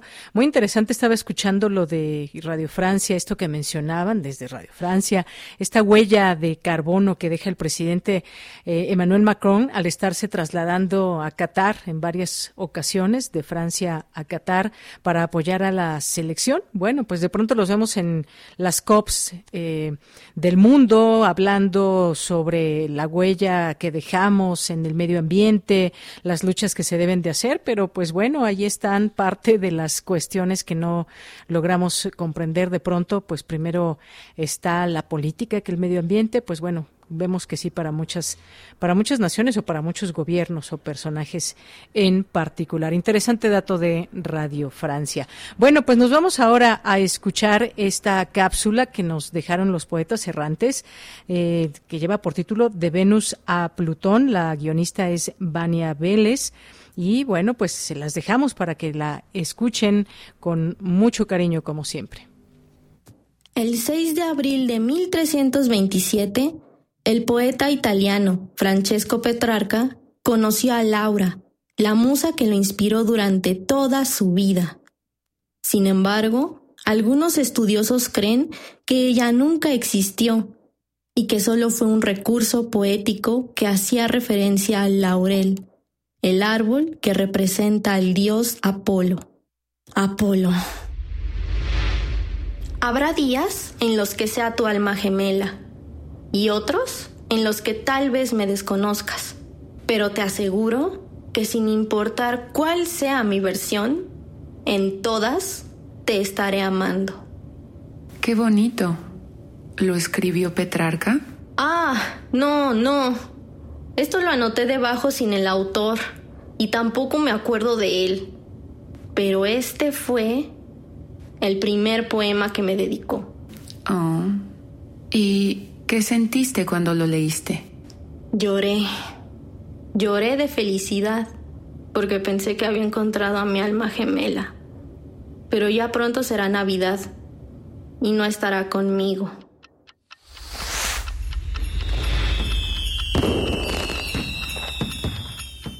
Feliz cumpleaños. Fue esta semana, ¿verdad? Gracias. Y sí, el 15 de enero. ¿Cómo te sentiste? Fue distinto. Ya dejé de pensar que va a volver.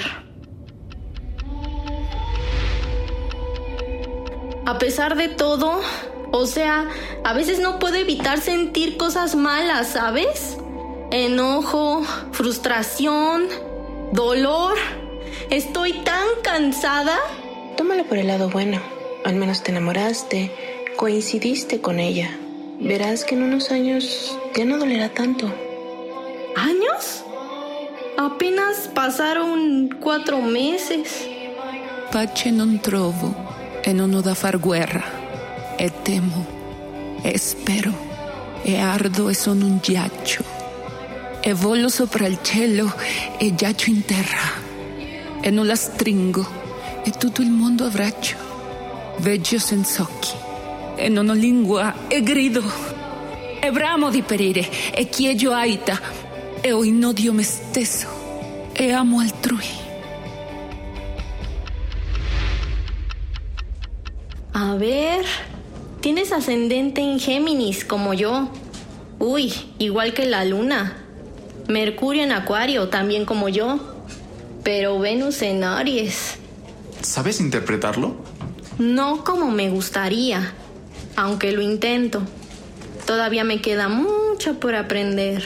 ¿Y cómo te interesaste en la astrología? Ah, pues por mm, una pisciana con alma sagitariana. Acuérdate de mí cuando día tras día ya no puedas hablarme del futuro soñado. Recuérdame tan solo y comprenderás entonces que el tiempo ya no admite plegarias o consejos.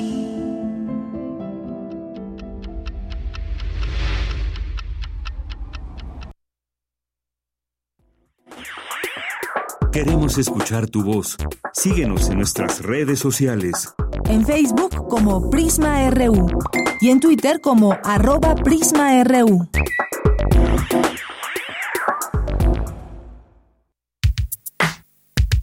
Prisma RU. Relatamos al mundo.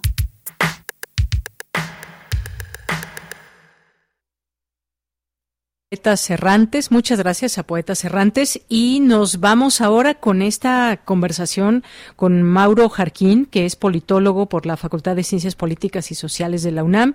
Sus líneas de investigación comprenden política educativa, historia empresarial y teoría política contemporánea. Es profesor de la Facultad de Filosofía y Letras de la UNAM también, donde ha impartido la materia Organismos y Sistemas Internacionales de Educación. Ha colaborado con publicaciones nacionales e internacionales como el Anuario Latinoamericano de la Universidad Marie Curie en Polonia y la revista Memoria del Centro de Estudios del Movimiento Obrero y Socialista de México.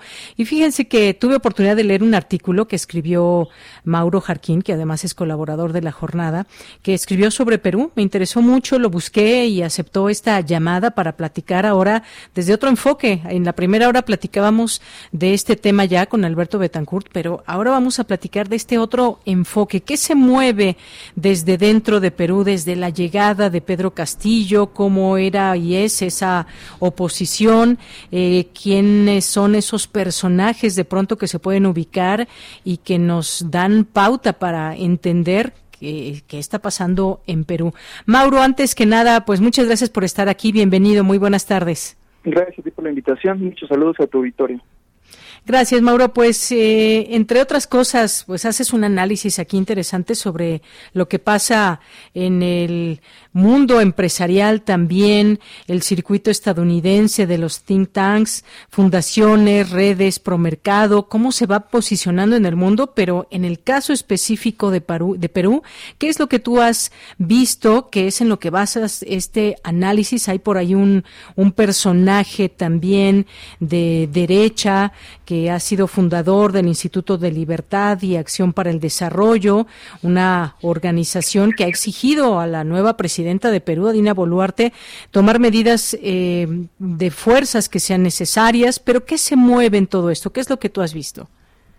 Sí, bueno, eh, el caso peruano o la crisis peruana es parte de un proceso mucho más amplio, digamos, eh, que en nuestra región ha significado la, el constante choque entre distintas formas de, ver y entender la política.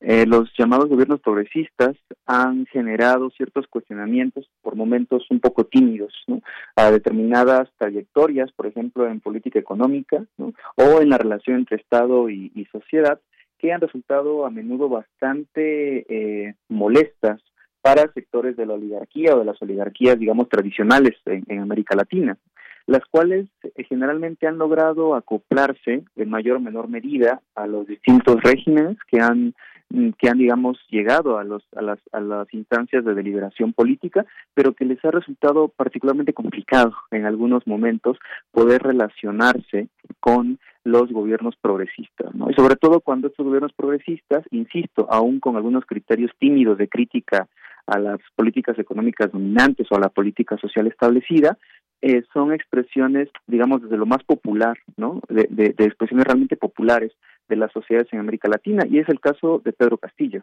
¿no? O sea, el Castillo, un uh -huh. profesor rural que llega a ocupar la presidencia de la República, representó desde el primer, desde el momento en que llega a ocupar el poder ejecutivo en Perú, una especie, digamos, de, de, de objetivo hacia el cual distintos sectores de la oligarquía peruana eh, destinaron ataques permanentes. ¿no?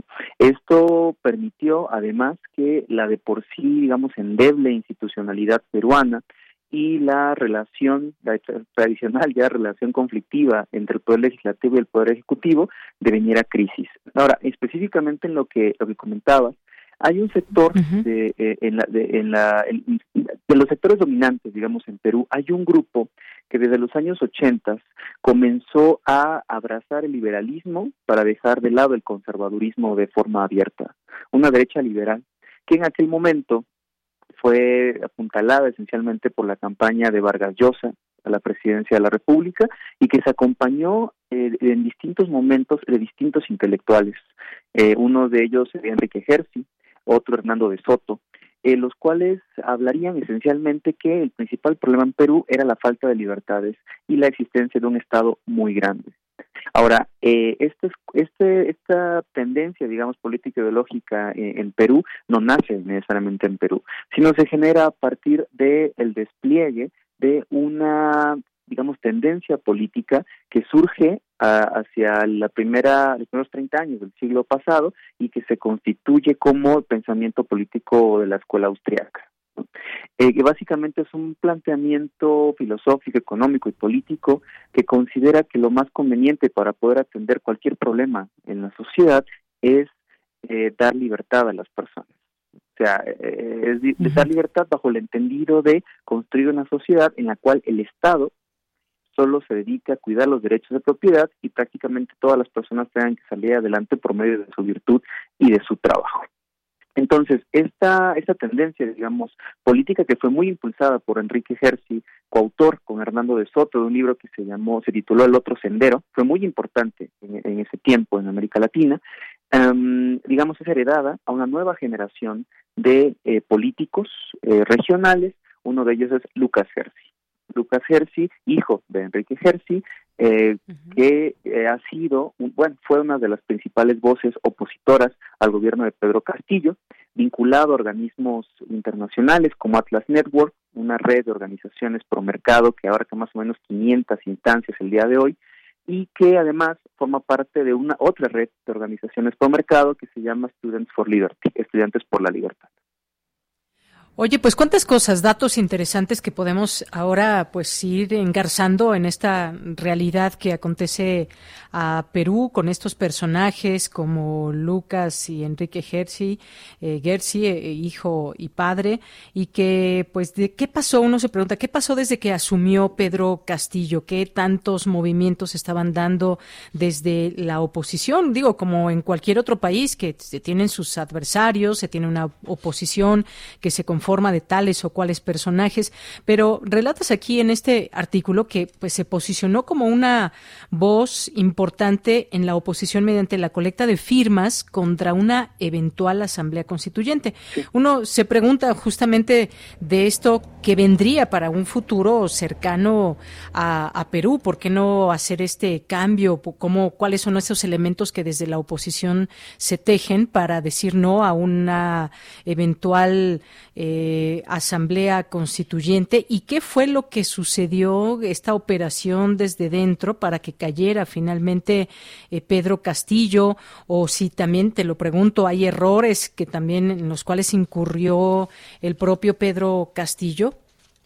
Eh, es, sí, es, bastante complejo porque dado el ambiente político en América Latina, ese tipo de procesos se tienden a presentar en blanco y negro, ¿no? Una visión maniquea y para nada es eh, para nada es eso. Eh, la propuesta de Asamblea Constituyente eh, fue parte de la campaña política de, Pedro Castillo. Em, de hecho, hasta el momento, las protestas que todavía hay en Perú en contra de, digamos, esta acción que un sector amplio de las izquierdas y la población de Perú consideran como un golpe hacia el respecto al, en contra del expresidente, eh, tienen todavía la bandera de convocar a una asamblea constituyente. Esto partía de la necesidad de reconocer una serie de cambios importantes que habían pasado en la sociedad peruana, los cuales no, digamos, no se encontraban bien representados en una propuesta original de eh, organización institucional fujimorista en el caso en el caso peruano. Eh, sin embargo, desde que se plantea la propuesta de la Asamblea Constituyente, eh, grupos asociados a la derecha peruana se, opusieron, principalmente porque consideraban y de esta forma hicieron y formaron la campaña que esa Asamblea Constituyente eh, abriría las puertas, y lo, cito, ¿no? al socialismo del siglo XXI, que es una especie de fantasma este, que las derechas han estado invocando permanentemente para hacer una especie de, construir más bien un hombre de paja cuando quieren realizar críticas a gobiernos progresistas. ¿no? Entonces, lo que, por ejemplo, el señor Lucas Gersi decía en estas campañas que realizó para recabar firmas en contra de la Asamblea Constituyente, era que si se convocaba a una Asamblea Constituyente, todo el poder todas las instancias de poder iban a recaer en manos del presidente peruano. y que eso iba a conducir a una dictadura que era parte de un proyecto del socialismo del siglo XXI en América Latina. De modo que para defender la democracia y defender las instituciones se tenía que poner un alto a la convocatoria o a la potencial convocatoria a una asamblea constituyente. Esto no fue, digamos, solo impulsado por el, el, joven, porque es muy joven, el abogado, el abogado Jersey, sino por una coalición de derechas que a pesar, digamos, a sus diferencias respecto, por ejemplo, al papel del Estado en la economía o a la relación del gobierno con los sectores populares, tienen en común, digamos, el principal objetivo de evitar cualquier avance de una propuesta progresista en el campo político. Ahora, esto se suma, desde luego, a una serie de decisiones del presidente Castillo que condujeron a que su gobierno se debilitara. Una de las más importantes fue que, dado que su posición se encontraba comprometida a nivel institucional por tener de frente a un poder legislativo en el cual no tenía mayoría y en el cual y el cual ya reiteradamente había mostrado una vocación para sacarlo del, del, del, del, poder ejecutivo, lo que hizo o por lo que optó el Castillo fue comenzar a dar ciertas concesiones a esos sectores de derecha, lo cual repercutió en que él se alejara paulatinamente de los movimientos, de los sectores políticos que lo llevaron, digamos, a la presidencia. Eh, probablemente, bueno, fue un error de cálculo, porque lo que probablemente pensó fue eh, cedo espacio a quienes me están golpeando y esto va a permitir que yo me mantenga en el poder ejecutivo y pueda eh, continuar con mi plan, el plan de gobierno. Sin embargo, lo que generó fue que esto, esto lo que generó fue que Castillo se quedó solo políticamente. Y al quedarse solo, la, digamos, la última eh, decisión que tomó, que también probablemente sea un error estratégico, fue eh, disolver el, el, poder el poder legislativo no entonces hay digamos una articulación no de distintas de distintas tendencias históricas y de decisiones que bueno condujeron al final a lo que tenemos en este momento.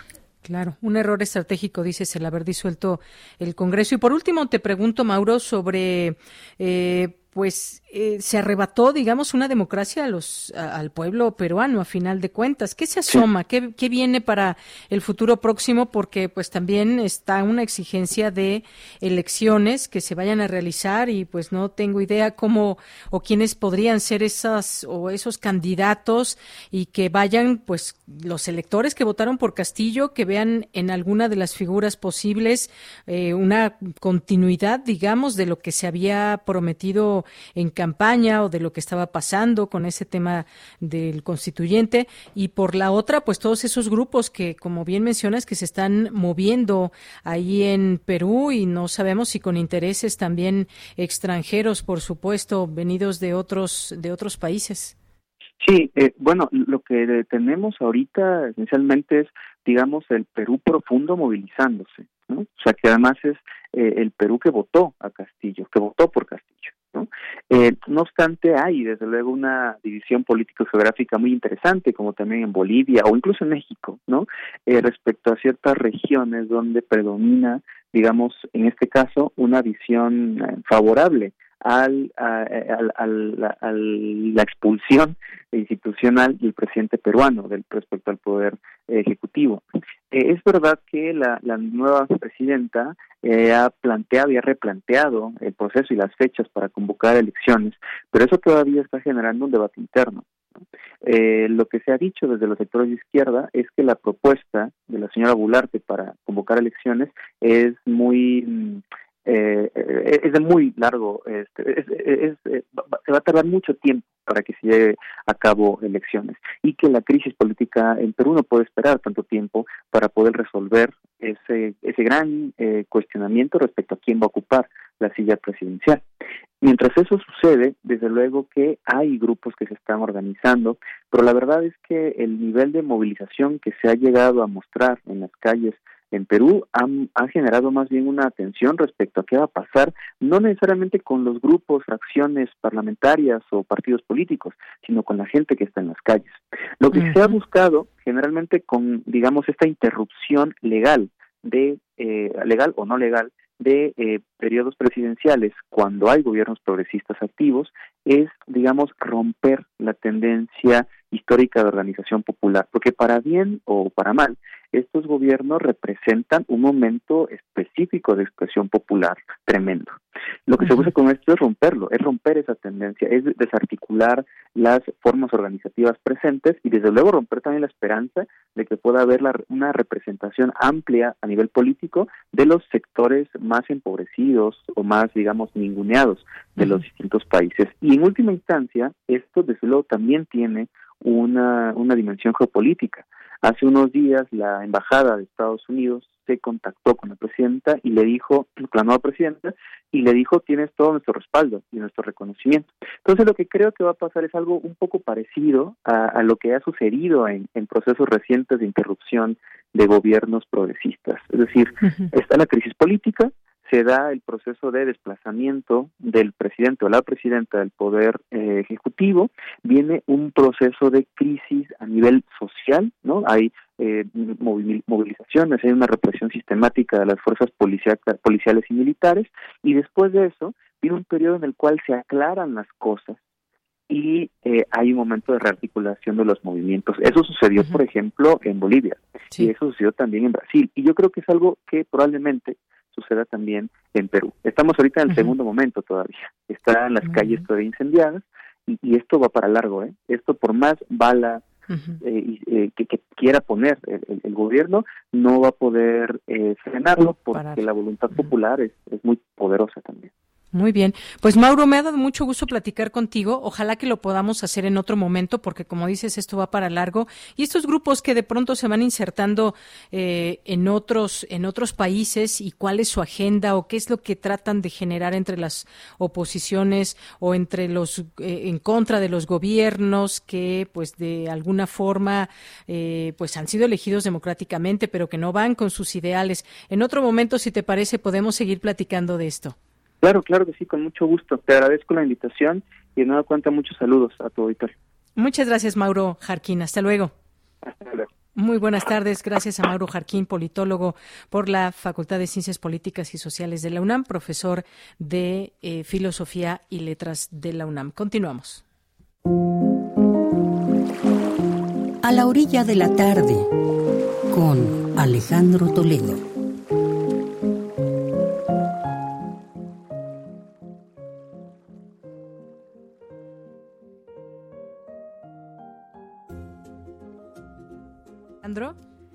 Bien, Alejandro, gracias ya que me abrieron aquí el micrófono. Te estaba yo saludando. Alejandro Toledo, muchas gracias por estar aquí. Ya te quitamos algunos minutos, así que te cedo la palabra en esta tu sección en A la orilla de la tarde. Sí, Alejandro, ¿me escuchas? Bueno, ahí tenemos un problemita porque yo no estoy escuchando a Alejandro Toledo. Eh, a ver eh, si de producción nos informan qué es lo que está pasando, si todavía ya estaba en la línea telefónica. Alejandro, ¿me escuchas? No me escucha Alejandro Toledo. Espero que pronto nos podamos escuchar porque nos va a hablar de El sabio de Autlán, una reunión de lecturas y testimonios en torno al gran filólogo Antonio Alatorre en el centenario de su nacimiento. Y pues nos dará mucho gusto escucharlo, aunque sea unos minutos porque ya nos está comiendo el tiempo. Eh, se había desconectado. Nos dicen que ya está en la línea telefónica. ¿Qué tal Alejandro? Buenas tardes. Muy bien, por aquí ando ya. Ah, te cedo la palabra porque ya te quitamos algunos minutos. Sí, este, bueno, apareció este libro que se llama El sabio de Autlán. Es una colección de lecturas y testimonios sobre Antonio Alatorre, este gran personaje universitario. el, libro es una coedición entre Aldus y el gobierno de, Jalisco, la Secretaría de Cultura de Jalisco. Y es un libro que tardó como bastantes años en, en publicarse a partir de eh, fue pensado cuando murió a la torre en, en, 2010 y prácticamente armado entonces y este pero pues, distintas situaciones editoriales hicieron que pareciera ahora justamente cuando se, se había cumplido Antonio La Torre 100 años, ¿no? Es su centenario. Y entonces es un libro de, testimonios y entrevistas eh, creo que a mí me parece que hay dos textos que destacan mucho. Uno es eh, eh, uno de los textos que habían escrito por Miguel Ventura, que es este que habla del pues, del hombre, digamos, de, de, la torre como como como el, como el ser amado, porque el, eh, a la torre es de esa generación que que, que se casaron porque había como era el único camino, así la, la vía más este, eh, ortodoxa, pero que en, de pronto este, descubre que, que, había otras posibilidades, entonces conoce a Miguel Ventura. Entonces el texto Antonio y yo este, es, es sobre esa historia de ese, digamos, de ese romance, de ese amor que, los llevó incluso a, casarse cuando se aprobaron los los, los matrimonios este, homosexuales en, en México. Entonces es un texto que es entrañable en muchos sentidos porque habla de este no del, del académico digamos brillante del conocedor de, de, Sor Juana sino como del compañero de vida y del y del amigo no y otro texto que, que, me parece destacable en este libro que se llama El sabio de Autlán es eh, la, la conversación que tiene con Jan Meyer que se llama Palabras de Vida y donde eh, a la torre responde a la pregunta de por qué caminos estaba donde en ese momento se encontraba o cómo es que llegó a ser lo que lo que era no entonces eh, el, viaje que hace a la torre es hacia su infancia hacia él, él era de un lugar de Jalisco que se llamaba Utlán de la se de la Grande y eh, entonces toda esa remembranza de la de las escuelas rural digamos de la escuela rural de, su primera maestra y de cómo esa educación que, ahora nos parecería como un poco rústica a él le dio como los elementos para convertirse en el gran en el gran personaje que fue. Sobre todo amar eh, el conocimiento no porque era él, él, llegó a ser un gran maestro de, de mucha gente un un hombre como muy respetado en la, en la academia y a la vez este temido por, por ser un gran un gran polemista, ¿no? Justamente yo, bueno, su gran libro sin duda es Los mil y un años de la lengua española, que tiene muchas ediciones, ese libro se puede comprar en el Fondo de Cultura Económica. Y yo justamente lo, lo, busqué, lo entrevisté cuando él acaba de publicar la, edición eh, eh, en venta, digamos, de ese libro, porque antes hizo una edición que era no comercial. Y este y, viví una extraña aventura literaria con él cuando comenté que Fabio Paz había ofrecido a proceso un adelanto de un inédito de Sor Juana y él a, la vez había conversado con Paz sobre eso y había y le había dicho que había encontrado algo sobre el asunto. Entonces la, la reacción de Alatorre fue muy curiosa porque me dijo ahí en esa conversación que tuvimos me dijo, me comió el mandado Octavio, me dijo. no se me olvida cómo lo dijo, así de una forma como muy, muy mexicana. Y entonces empezó porque finalmente el proceso dio a conocer en un reportaje mío el doble hallazgo de una pieza perdida de Sor Juana y este y se creó una gran polémica porque en la torre se dio cuenta por los datos del otro investigador el que había mandado Paz a, buscar esa pieza perdida Guillermo Schmidt Huber que el, que, lo, que las fechas no casaban y que la obra no era la que la, la, pieza perdida de Sor Juana, no que no era realmente, no estaba ahí la pluma de, la de la poeta, ¿no? Entonces fue una una polémica de que duró como año y medio en, vuelta en, en, la jornada semanal en en procesos sobre todo. Y yo cada tanto lo iba a visitar a su casa de las Águilas y, y, revisábamos cuál era la situación del, de la discusión y él me, me decía un poco lo que él percibía como especialista en Sofana, ¿no? Porque él, él sin duda era, era el, especialista, digamos, el, el, más, eh, el conocedor como, digamos, universalmente aceptado sobre la, sobre la, gran poeta. Incluso hizo el tomo de lírica que tiene el Fondo de Cultura, él lo, revisó y dejó como el establecimiento final de ese texto, ¿no? Entonces es un, es un personaje, eh, un gran conversador, digo que es un gran maestro de, de muchos. Aquí hay varios testimonios de, de quienes lo conocieron como como como, como, maestro y y, y, este y es una figura que que, puede seguirse no es, este los mil y un años de la lengua española es uno de los clásicos yo creo de la, de la, del ensayo mexicano del estudio mexicano. Además es él tenía la amabilidad de pensar siempre en el lector común. Eh, odiaba la jerga académica entonces su prosa es este, realmente muy agradable. ¿no? Un hombre que manejaba el ciclo de oro, que conocía la historia de la lengua española y que se expresaba eh, con la mayor amplitud y yo diría amabilidad, amabilidad posible ante sus sus escuchas o sus, sus lectores, ¿no?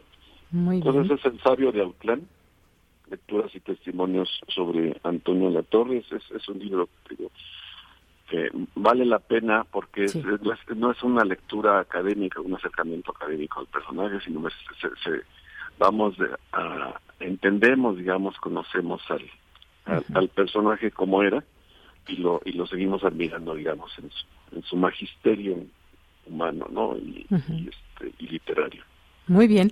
Pues Alejandro, muchas gracias. Gracias por esta recomendación que, como siempre les, les digo, ya está en nuestras redes sociales para quien tiene redes sociales y pueda ver ahí eh, las fotografías. Y muchas gracias. Ya nuestra última colaboración de este año. Te mando un abrazo y un agradecimiento por todo lo que ha sido este 2022 en literatura en A la orilla de la tarde contigo. Muchas gracias, Alejandro. Muy bien. Pues gracias a ti por, por darme este espacio. Nos, nos seguiremos escuchando. Claro que sí. Hasta luego. Muchas felices fiestas. Felices fiestas para ti también, Alejandro. Gracias. Un abrazo y nos vamos ahora con Cultura. Tamara Quirós ya con la información. Cultura RU. Deyanira, qué gusto saludarte y saludar al auditorio de Prisma RU. Gracias a las y los que nos escuchan a través de las frecuencias de Radio UNAM, también a quien lo hace en Internet y a los que nos escuchan a través del podcast. Esta tarde vamos a hablar de una puesta en escena que se está presentando en el Teatro Varsovia. Se trata de El Cuarto Rey Mago. Esta obra fue escrita y es dirigida por Juan Francisco Yáñez. En esta puesta en escena conoceremos la inspiradora y muy divertida historia de Artaban, el rey mago que, tras advertir la aparición de la estrella de Belén, dispone su viaje para adorar a Jesús y entregar su ofrenda. Sin embargo, eh, pues él atraviesa en el camino una serie de vicisitudes que lo van retrasando, de modo que en el momento en el que llega a su destino, el instante es verdaderamente impactante y conmovedor. Sobre esta propuesta escénica, de los años que ya lleva en temporada y de cómo surgió, conversamos con Juan Francisco Yáñez. Pues el proyecto surge de que eh, hace 14 años, esa es, esa es la temporada número 14 del Cuarto Rey Mago, es un montaje bien bonito, es un montaje, pues yo lo califico de precioso porque independientemente de que visualmente es muy bonito, está muy bien producido, es un, un modelo de teatro además inesperado, tiene unos mensajes impresionantes, unos mensajes eh, tan empoderadores, tan inspiradores, tan esperanzadores, independientemente de que ahorita este, venimos saliendo de una situación difícil a nivel global, son mensajes que, siempre son necesarios, que siempre son eh, acogidos, que siempre son, válgase la redundancia, necesarios para el ánimo de las personas, ¿no? Uno de ellos, por ejemplo, es que eh, el cuarto rey mago sí es el, el mensaje principal, el, el, motivo principal es el verdadero sentido de la Navidad, el más básico, el único, el único sentido de la Navidad que es el nacimiento de Jesús. Y sin ser, por supuesto, una, no es una obra religiosa, es una obra fundamentada, es una obra bien con datos bien precisos acerca de pues de lo de cómo se vivía, de, de cómo cuál es el motivo de su llegada. Claro. Juan Francisco, esta obra inició el 27 de noviembre. ¿Cómo les ha ido con las presentaciones en cuanto a este mensaje que llevan a través de, de esta puesta en escena? Eh, a nivel de taquilla, cambiamos de teatro. todos los 13 años anteriores habíamos estado en teatros de Coyoacán, ya sea el Enrique el Rodolfo Sigli, el Rafael Solana, y ahora estamos en el Teatro Varsovia. Entonces, eso afectó un poquito, para empezar, porque el 27 de, de noviembre que estrenamos hubo manifestaciones ¿no? de los simpatizantes del presidente entonces pues eso te parte entonces este eso nos retrasó un poco el, el arranque pero la verdad es que es una obra ya con que tiene prestigio que tiene la gente le gusta mucho hay gente que repite durante muchos años y con respecto además hablando también del público pero a la respuesta mira no hay no hay función de la que en la que la gente no salga realmente agradecida, tocada, llorando. Es una obra en la que se ríen muchísimo, es una, es una obra muy divertida, con un humor absolutamente blanco. Este, no tocamos los albures, no tocamos los chistes políticos, pero ni los ni se asoman. La gente, las familias, porque es una obra para toda la familia, es una obra para niños y para grandes, se ríen de lo lindo, pero también llega un momento en la historia en la que hay que reflexionar y lo y la historia nos lleva a eso.